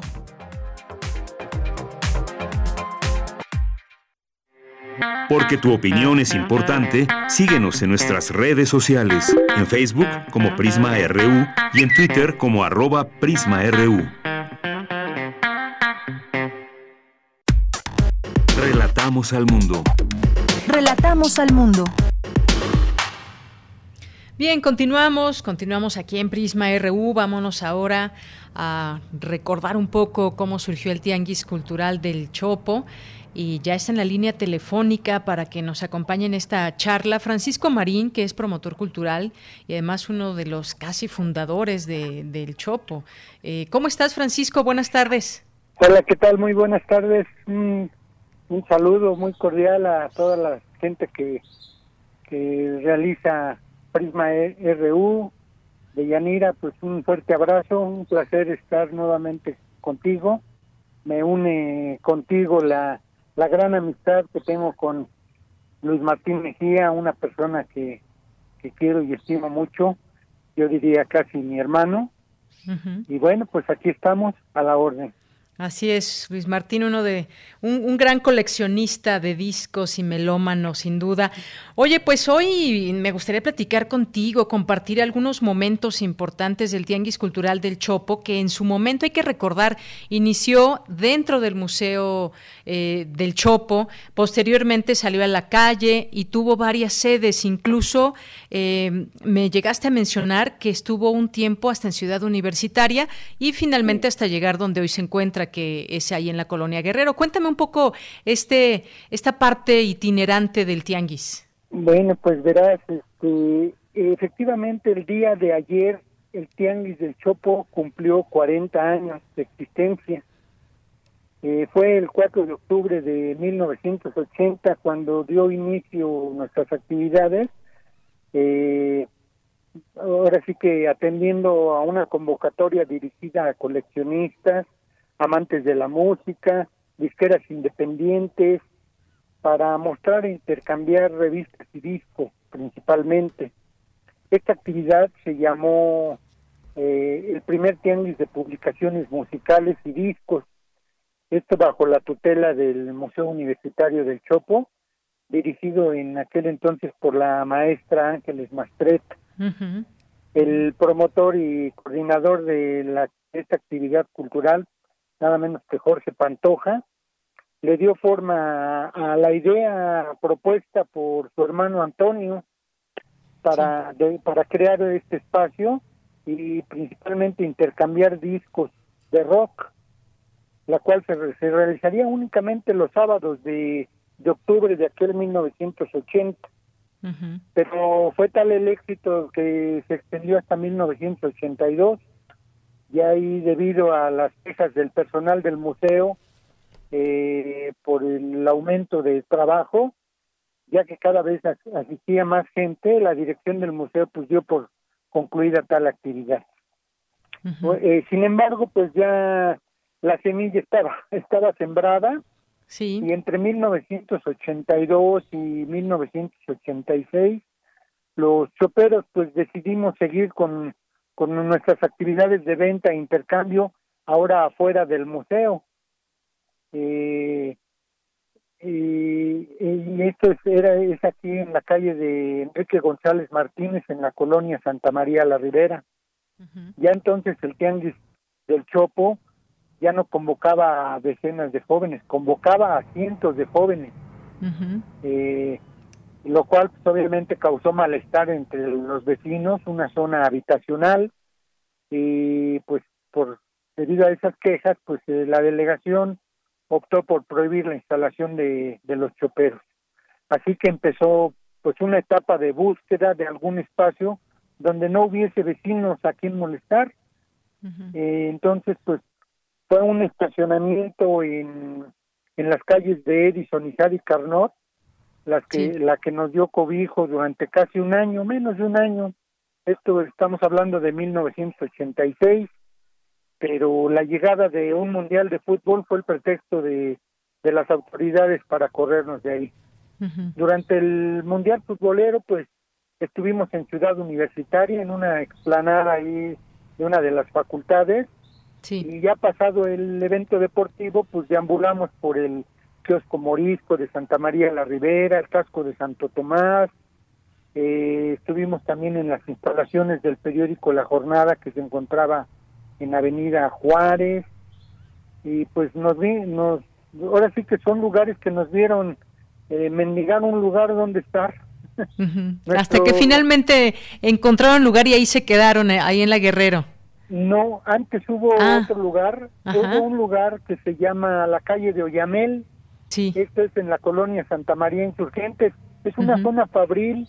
Ahí estuvimos de 1986 a 1978 y ahí pues realmente no había casas cercanas, era una zona de fábricas y, y bueno, cerca está el barrio del Nopal, un barrio pues bravo sí. y hasta que ellos nos toleraron pues estuvimos en esa calle. Fuimos expulsados violentamente por estos por, por las personas de esta de este barrio. Y pues eh, tuvimos la necesidad de, de buscar un nuevo domicilio. La calle de Saturno durante una semana eh, y la calle de Aldama posteriormente entre Sol y Luna en la colonia Buenavista o Buenavista Guerrero como se le conoce también pues fue la que nos ha albergado durante estos últimos 32 años. Muy bien. Bueno, ahora platícame porque mira, el tiempo se nos va rapidísimo.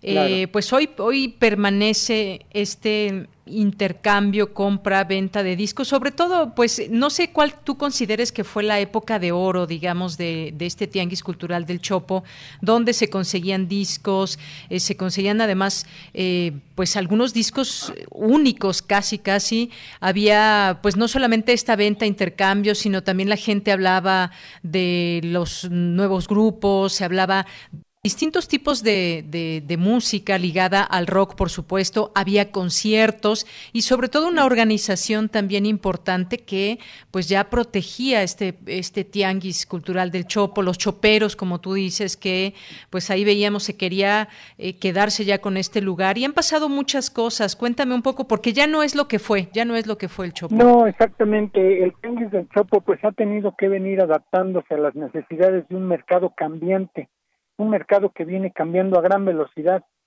Yo creo que la época dorada del Tianguis del Chopo se dio en, en los años 90. eh, nosotros creamos un espacio donde se presentan grupos y se volvió la plataforma de, del rock en México. ahí llegaban los grupos y siguen llegando los grupos a querer tocar.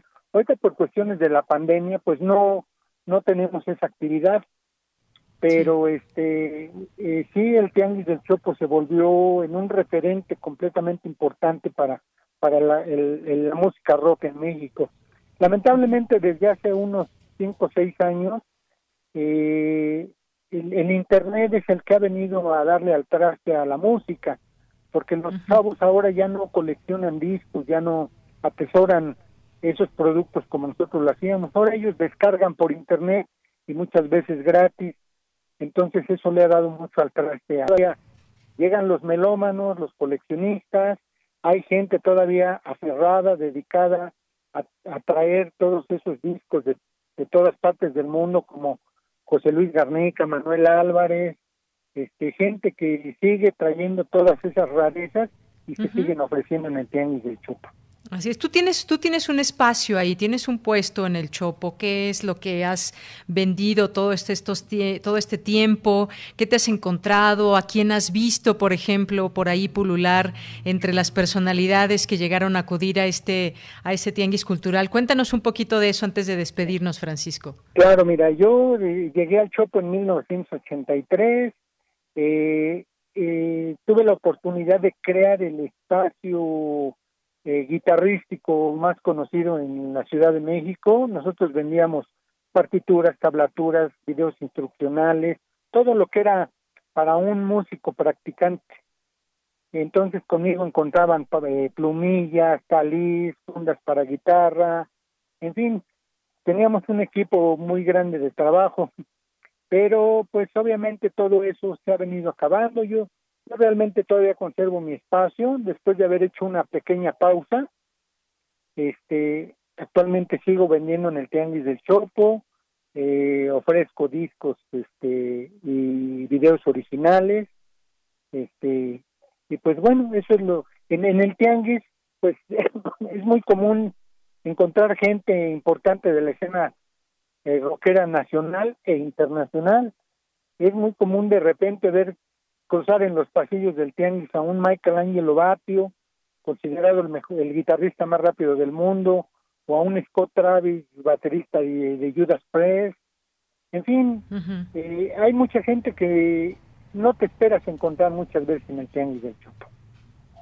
Muy bien, bueno, pues eh, Francisco, me ha dado mucho gusto platicar contigo. Mira, ya nos queda muy poquito tiempo. Yo quería preguntarte sobre, sobre tu un proyecto también que tú tienes.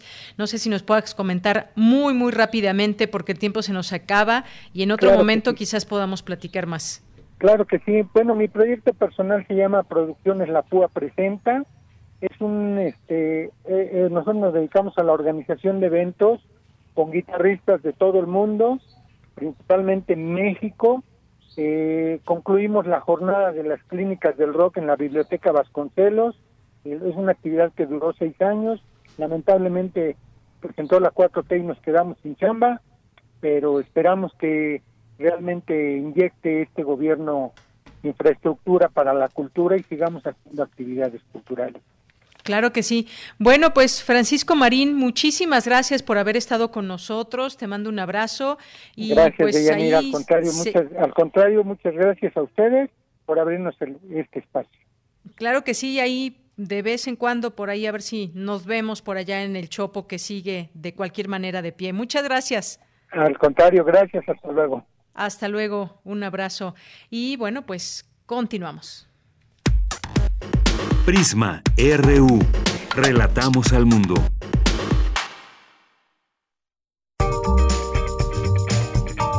Sala Julián Carrillo presenta.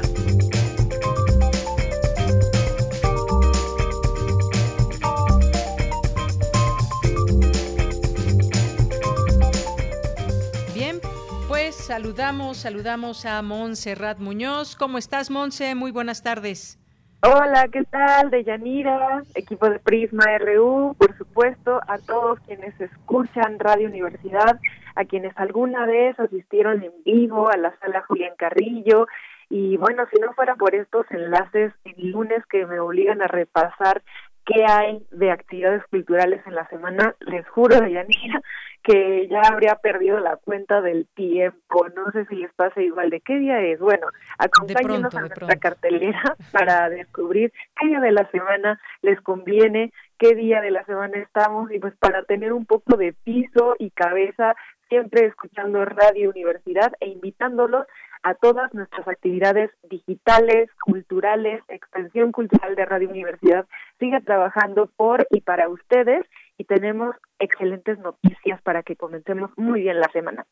Lo primero es contarles de Yanira que el curso de oratoria para el mes de octubre-noviembre ya comienza inscripciones será los sábados de 10 a 12 de la mañana. Este curso ha tenido muchísimo éxito en la versión digital, lo imparte el gran maestro Sergio Ruiz y les voy a pasar el teléfono para que ustedes interesados en hablar en público, en vencer a este denominado pánico escénico, eh, no sé si van a presentar algún examen profesional, si tienen algún curso que dar, también alguna reunión en Zoom, alguna plática, ponencia o si solo venden o adquieren algún servicio o desean eh, darle difusión a través de la palabra y cómo sostener este discurso también con el cuerpo, por favor anoten este número para inscribirse a nuestro curso de oratoria, que es el teléfono 55 34 57 80 65.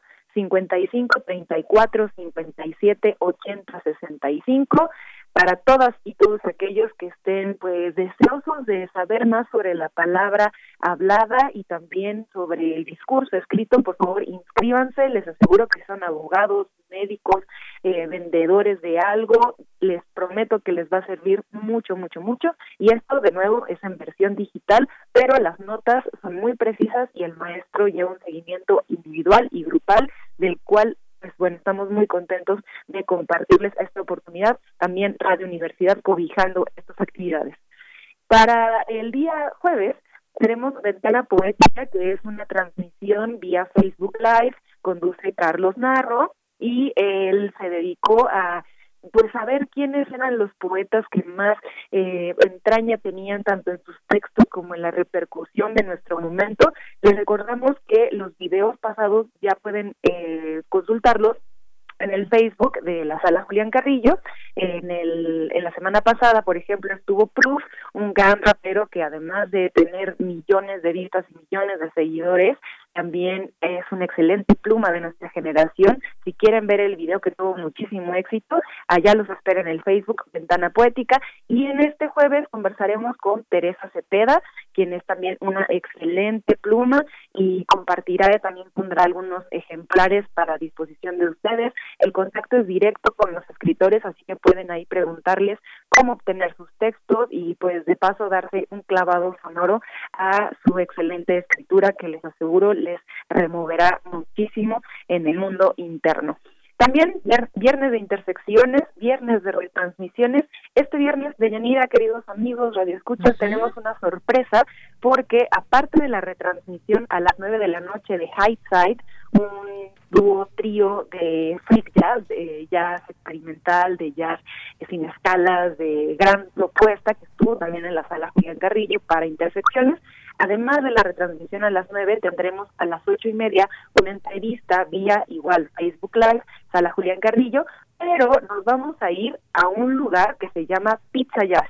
¿Por qué? Porque el saxofonista, quien también hace pizzas y posee este lugar, rinconcito contracultural en la colonia Portales, pues él toca y además pues eh, tiene un mecanismo, pues por ello decidimos darles este valor agregado, así que a las ocho y media de la noche este viernes conversaremos con Adrián desde su propio lugar, desde su propio espacio. Para ver música en vivo y pues bueno, todo esto será con calidad móvil de celular, pero les aseguramos que va a ser una gran experiencia para que también disfruten tanto vía digital como vía radiofónica estas retransmisiones de intersecciones.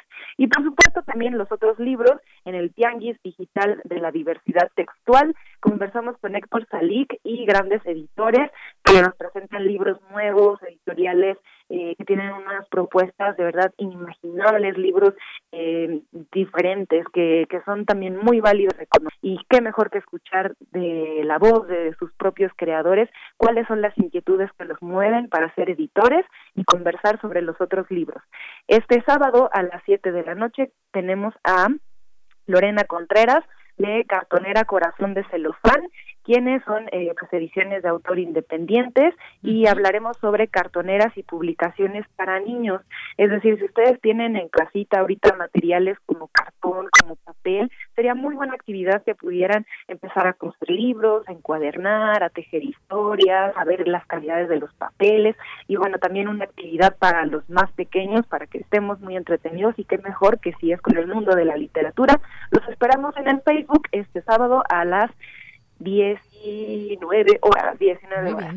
Y pues bueno, esto es la cartelera de todas las actividades que tenemos para y por ustedes. Seguimos trabajando con muchísimo gusto y espero también se puedan sumar a nosotros, tanto vía digital como vía radiofónica.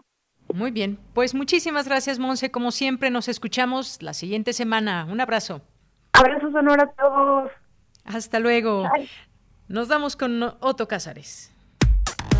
Relatamos al mundo. Relatamos al mundo.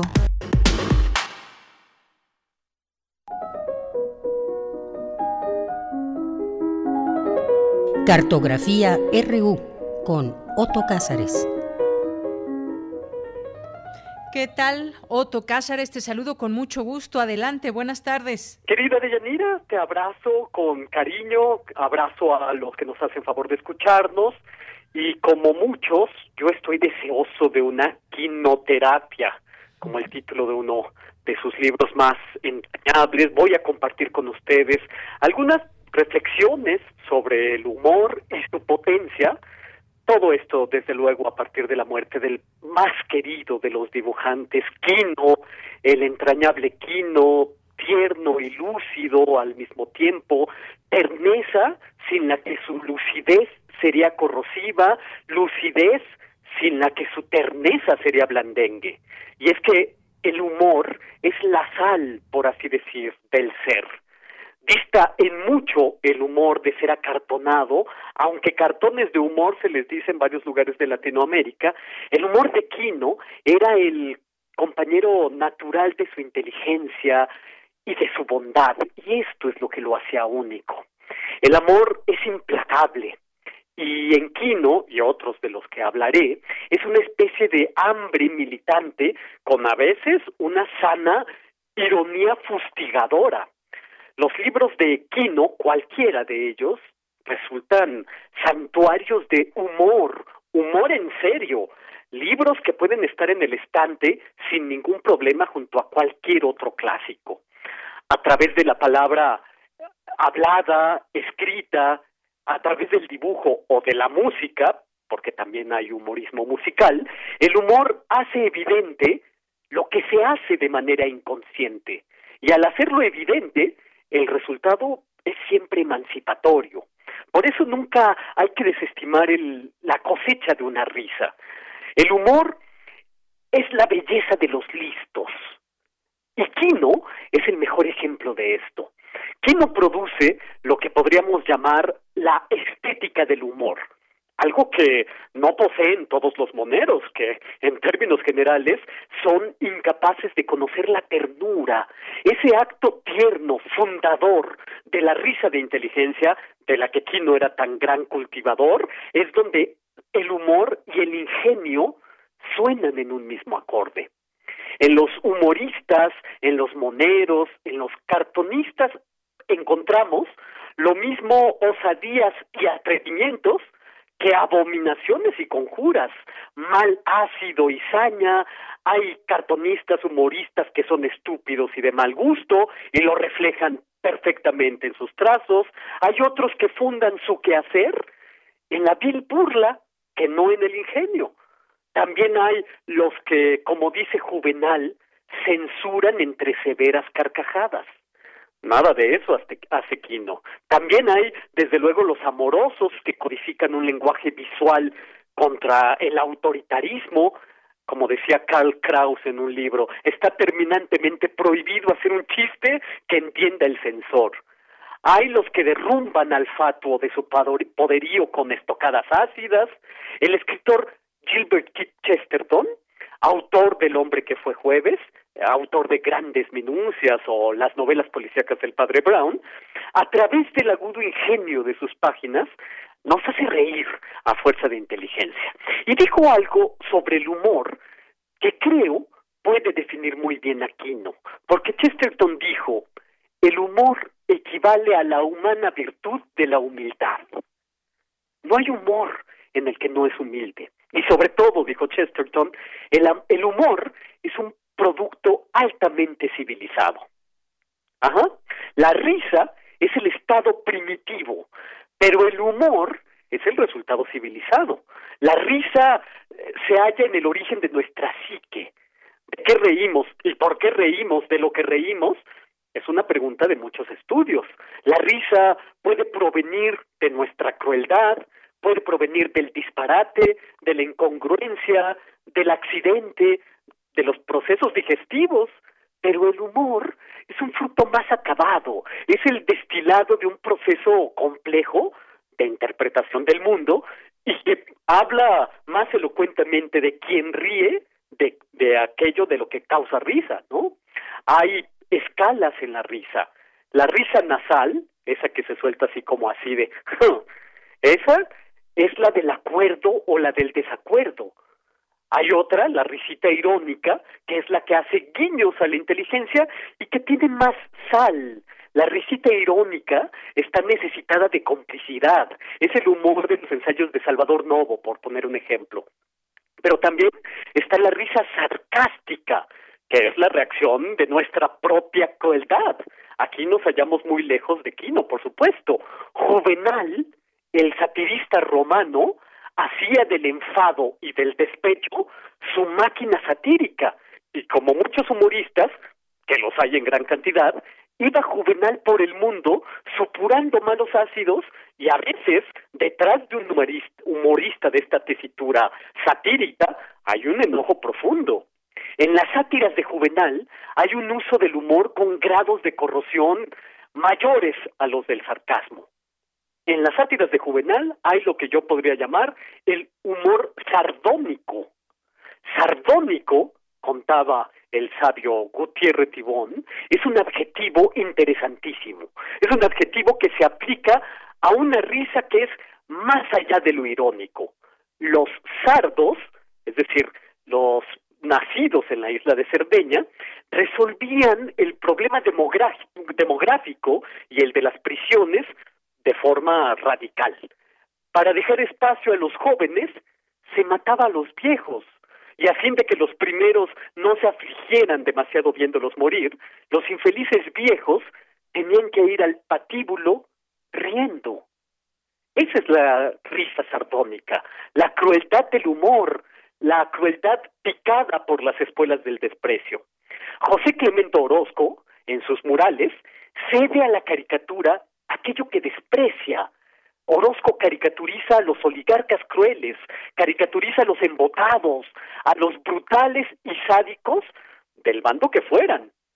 Pero hay otro tipo de risa, la risa blasfema e irreverente, que aparece, por ejemplo, en la obra de François Rabelais, la obra maestra Gargantúa de Pantagruel. Gargantía, Gargantúa, perdón, un niño gigante que nace de la oreja de su madre, gritando bebida, bebida. Y Pantagruel, gigante hijo de aquel, con una insólita capacidad de forjar palabras y que con sus palabras tundía a latigazos de ingenio corrosivo a los doctores con fraude, gramáticos, filósofos y teólogos de la Sorbona, de la época de Rabelais, eran protectores del dogma cristiano.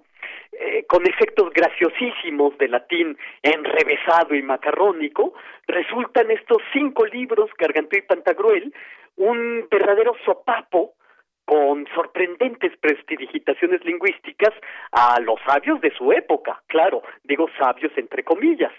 Eh, Rabelais inventa un lenguaje esperpéntico, donde aparecen juegos inusitados, grotescos, que beben de la sabiduría popular refranes, juramentos, lemas, groserías, etcétera. La risa rabelesiana es una risa que produce la abolición de las relaciones jerárquicas y del poder, como dice uno de los grandes estudiosos de la obra de Rabelais, Mikhail Bakhtin.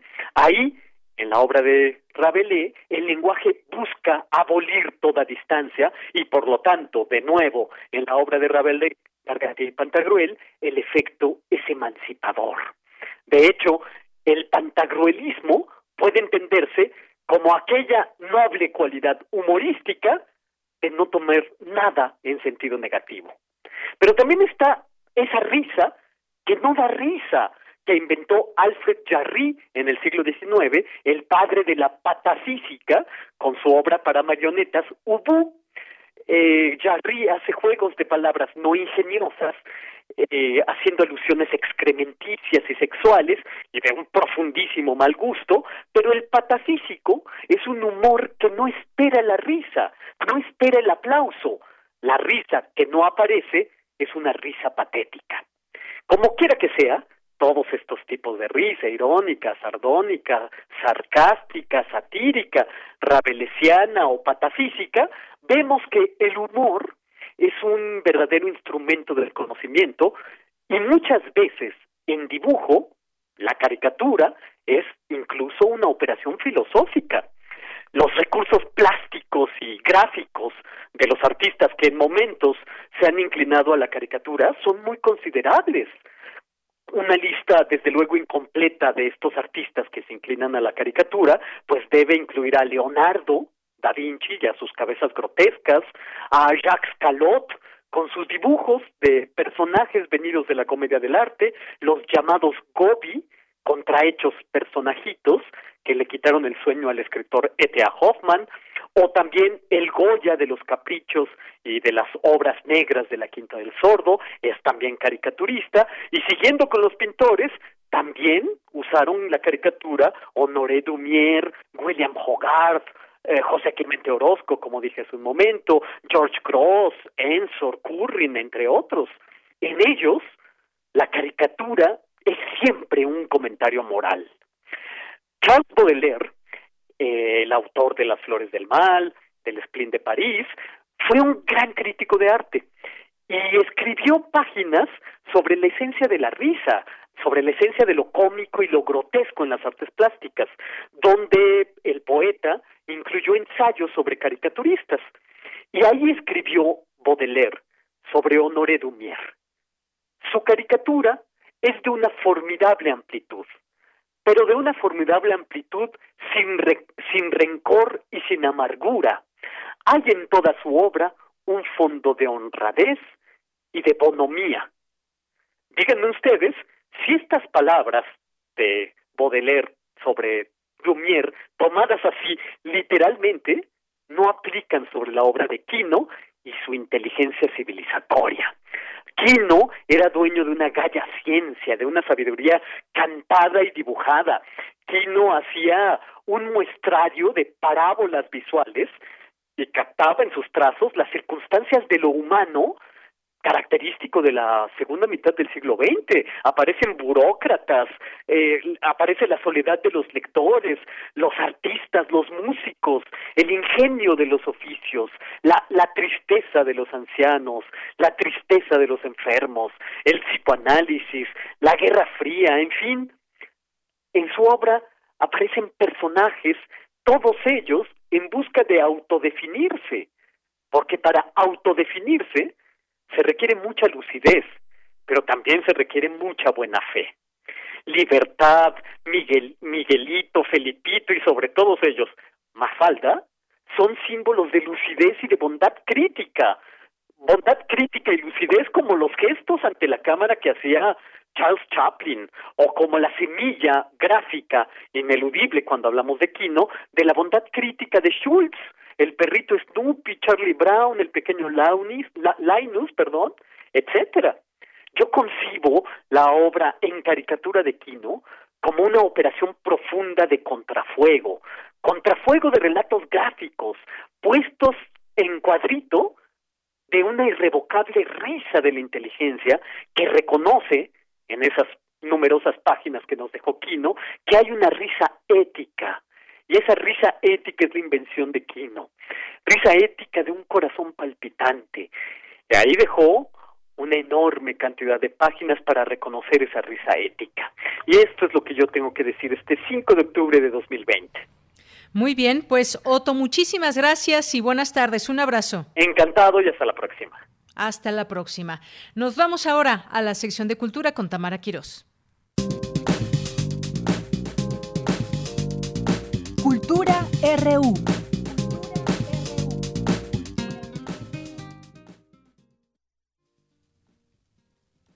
Buenas tardes, Deyanira Auditorio. Gracias por seguir en sintonía de Prisma RU. Estamos a unos minutos de finalizar nuestra transmisión y antes queremos compartirles información referente al ámbito cinematográfico. Y es que uno de los eventos más esperados, una de las citas obligadas e imperdibles, es el Tour de Cine Francés. Esta muestra itinerante que presenta la mejor selección de cine francés contemporáneo alrededor de la República Mexicana, Centroamérica, Argentina y Chile iniciará el próximo 8 de octubre en nuestro país. Para contarnos más detalles, en la línea nos acompaña Sofía Llorente. Ella es vocera del Tour de Cine Francés. Sofía, muy buenas tardes y bienvenida. Platícanos qué nos espera en esta edición número 24.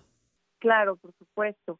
Pues bueno, como bien dices, eh, pues el tour es un evento muy, muy esperado por el público mexicano. Siempre tiene muy, pues muy buena recepción, ¿no? Con el público. El año pasado tuvimos más de 300 mil espectadores, entonces bueno, ya después de 24 años sí es una pues una cita no que se da al público con el cine francés y estamos muy contentos de que este año pues a pesar de las de las circunstancias vamos a poder pues pues cumplir no con esta cita.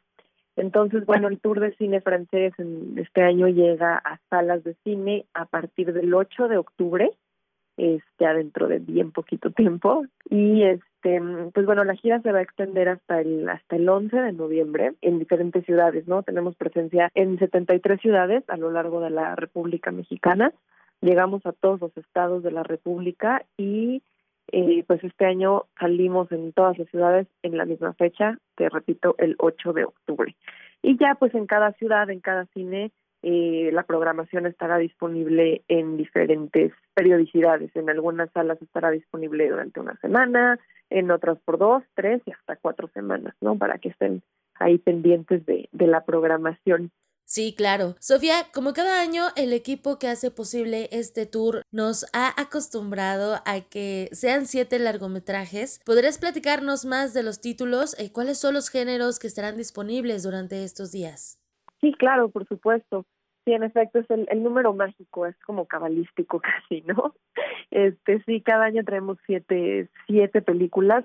Este año, pues no es la excepción y son, pues, diferentes géneros, ¿no? Siempre el tour se preocupa por hacer una selección, pues, muy variada, que haya un poquito de todos los géneros, un poquito variedad de temas, pues, para que haya un poquito para toda la familia, para todos los públicos y como para todos los humores, ¿no? Así de bueno, hoy tengo ganas de una comedia romántica, hoy tengo ganas de una de suspenso, eh, un drama, incluso este año hay un poquito de, de cine fantástico, entonces pues bueno, hay para todos los gustos para que para que vayan a ver las siete películas. Si quieres te platico un poquito de, de los títulos. Sí, por favor. Eh, pues bueno, tenemos una que se llama Alguien en algún lugar. Esta es una película sí es romántica, no sé si es drama o comedia, pero es una película que a mí me, me parece que es una película muy humana, ¿no? Que nos habla mucho de pues de los sentimientos humanos y de, cómo estamos ahora viviendo en una época eh, pues hiperconectada y que pues no necesariamente eso quiere decir que nuestras relaciones entre personas, ¿verdad?, eh, están funcionando mejor.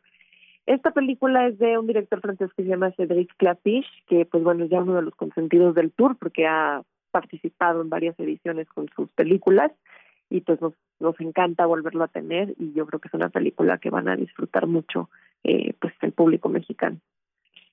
Tenemos la de la Belle Époque también, es una, esta película es un poco más, más chistosa, también es romántica, eh, es la historia de pues de un hombre que ya eh, pues entrando a la tercera edad de su matrimonio en completa crisis y pues le entra esta nostalgia no por por la época de su juventud por la época en la que en la que conoció a su mujer y se enamoró de ella y él pues trata de revivir un poquito esta esta época a través de, una empresa que ofrece estos eh, servicios de, recrear momentos, ¿no? Para sus clientes. Y pues a través de este ejercicio, él pues va a intentar salvar su relación, ¿no? Su matrimonio. Eh, también se los recomiendo mucho. Esta está estelarizada por por Fanny Ardón, que es una, una, lo que se llama aquí en México, una primera actriz, ¿no? Es, de verdad, una de esas actrices con muy, mucha trayectoria en el cine francés. Después tenemos La última vida de Simón. Esta es la película que tiene como tintes fantásticos, ¿no? Que no es un género que estamos acostumbrados a ver en el Tour de Cine francés, pero que este año se hace presente a través de la historia de un niño que vive en un orfanatorio y descubrimos que él tiene un poder mágico. Y pues bueno, es este poder el que le va a dar un giro de 360 grados a su vida y pues bueno, todos los, los pequeños enredos en los que se va a meter gracias a, este pues a este superpoder. Después tenemos también Los Iluminados. Esta es una película de Saga Shuko, que es una directora debutante. Este es su primer largometraje y es una película que tiene tintes pues autobiográficos. Eh, cuenta la historia de una chica, una preadolescente, eh, cuya familia forma parte, bueno, empieza a formar parte de una comunidad religiosa en su localidad y pues esta comunidad se empieza a volver cada vez pues más restrictiva, más cerrada y pues esta es la historia de cómo lo vivió ella, ¿no? A esa edad y sus hermanos pues más jóvenes, más chiquitos. Eh, después tenemos la de Mi perro tonto. Esta es una comedia romántica, de verdad, de mucha risa, se las recomiendo mucho, es un humor un poco ácido, pero vale toda la pena. Eh, la película está dirigida por Iván Atal, que pues es el esposo en la vida real de, de Charlotte Gainsbourg y su esposo en la película, porque pues bueno, ambos protagonizan este esta película, esta historia de un matrimonio que pues que también entra en crisis, ¿no? Esta crisis de la mediana edad en la que pues los hijos ya tomaron cada uno su rumbo y pues ellos tienen que que redescubrirse como individuos y como pareja. Entonces, bueno, de eso se trata esta película, está muy divertida, se los recomiendo mucho. Después tenemos la de Tres días y una vida. Esta es la película de suspenso de esta edición del tour. Eh, trata la historia de un crimen, de un misterio sin resolver en un pequeño pueblo que está en la frontera entre Francia y Bélgica. Y pues bueno, como este misterio eh, pues sacude las vidas de todas las personas que viven en este, en este pequeño pueblo. Entonces, bueno, si se quieren ir a morder las uñas al cine, se las recomiendo muchísimo. De verdad está muy entretenida. Y finalmente tenemos la de Una pequeña mentira, que, bueno, esta película es para toda la familia, para los más chiquitos. Es la historia de un niño que pues es apasionado del fútbol, su sueño es convertirse en jugador profesional y al mismo tiempo pues bueno, tiene que lidiar un poco con sus relaciones familiares, ¿no? De padres divorciados, que entre ellos no se llevan y pues bueno, al tratar de darle gusto a todo el mundo, este pequeño pues se ve enredado en una pequeña mentira y va a tener que, que desenredarse. Entonces, pues bueno, estos son los, los siete títulos de, de la vigésima cuarta edición del Tour de Cine Francés. Excelente, Sofía. Ya quiero ver estas películas. Ya nos antojaste con la descripción que nos has dado. El tour llega a más de 70 ciudades de la República Mexicana, lo cual quiere decir que un buen número de personas puede disfrutar de los siete títulos que conforman la selección de este año a partir del 8 de octubre y hasta el 11 de noviembre. Sofía, para finalizar, hacemos la invitación a que la gente se una a esta edición del Tour de Cine francés. Si van al cine, que lo hagan con las medidas sanitarias pertinentes. No podemos bajar la guardia ante la pandemia y las películas estarán disponibles en salas cinematográficas. Correcto, tienes toda la razón. Eh, sí, recordarles que, que todas las salas de cine están tomando todas las precauciones necesarias, ¿no? El uso de gel, de cubrebocas, de careta, etcétera, para asegurar pues la, la, seguridad y la salud de todos. Y por supuesto, pues se está respetando la sana distancia entre espectadores, por lo que, bueno, las salas no tienen permitido acoger a su máxima capacidad, sino solamente un porcentaje, eh, el 30%. Eh, entonces, aparte en sus lugares, no tienen pretexto para ir a verlas todas, las películas de cine francés. Y pues si quieren más información de las películas, de las fechas en las que el tour va a estar en su ciudad o en su cine y, de las ciudades en donde vamos a estar presentes, pues los invitamos a que consulten eh, la página del tour www.tourdecinefrancés.com y a que nos busquen en redes, en Facebook y en Instagram como Tour de Cine Francés y en Twitter como Tour Cine Francés. Bien, Sofía Llorente, muchas gracias por compartirnos este panorama general de cada una de las películas. Hay comedia, thrillers, magia y mucho que ver en esta edición número 24 del Tour de Cine Francés. Para muchas gracias por el espacio. Hasta luego, Sofía Llorente, vocera del Tour de Cine Francés. Los invitamos a consultar la cartelera en la página oficial y también en nuestras redes sociales. Nos encuentran en Twitter como arroba prisma.ru y a mí en Tamara m Les deseo que tengan un excelente inicio de semana, una muy buena tarde. Bien, pues muchísimas gracias Tamara, gracias a ustedes, sobre todo que nos escuchan. Mañana lo esperamos en punto de la una. Soy de Yanira Morana, a nombre de todo el equipo que hace posible Prisma RU. Gracias, buenas tardes y buen provecho.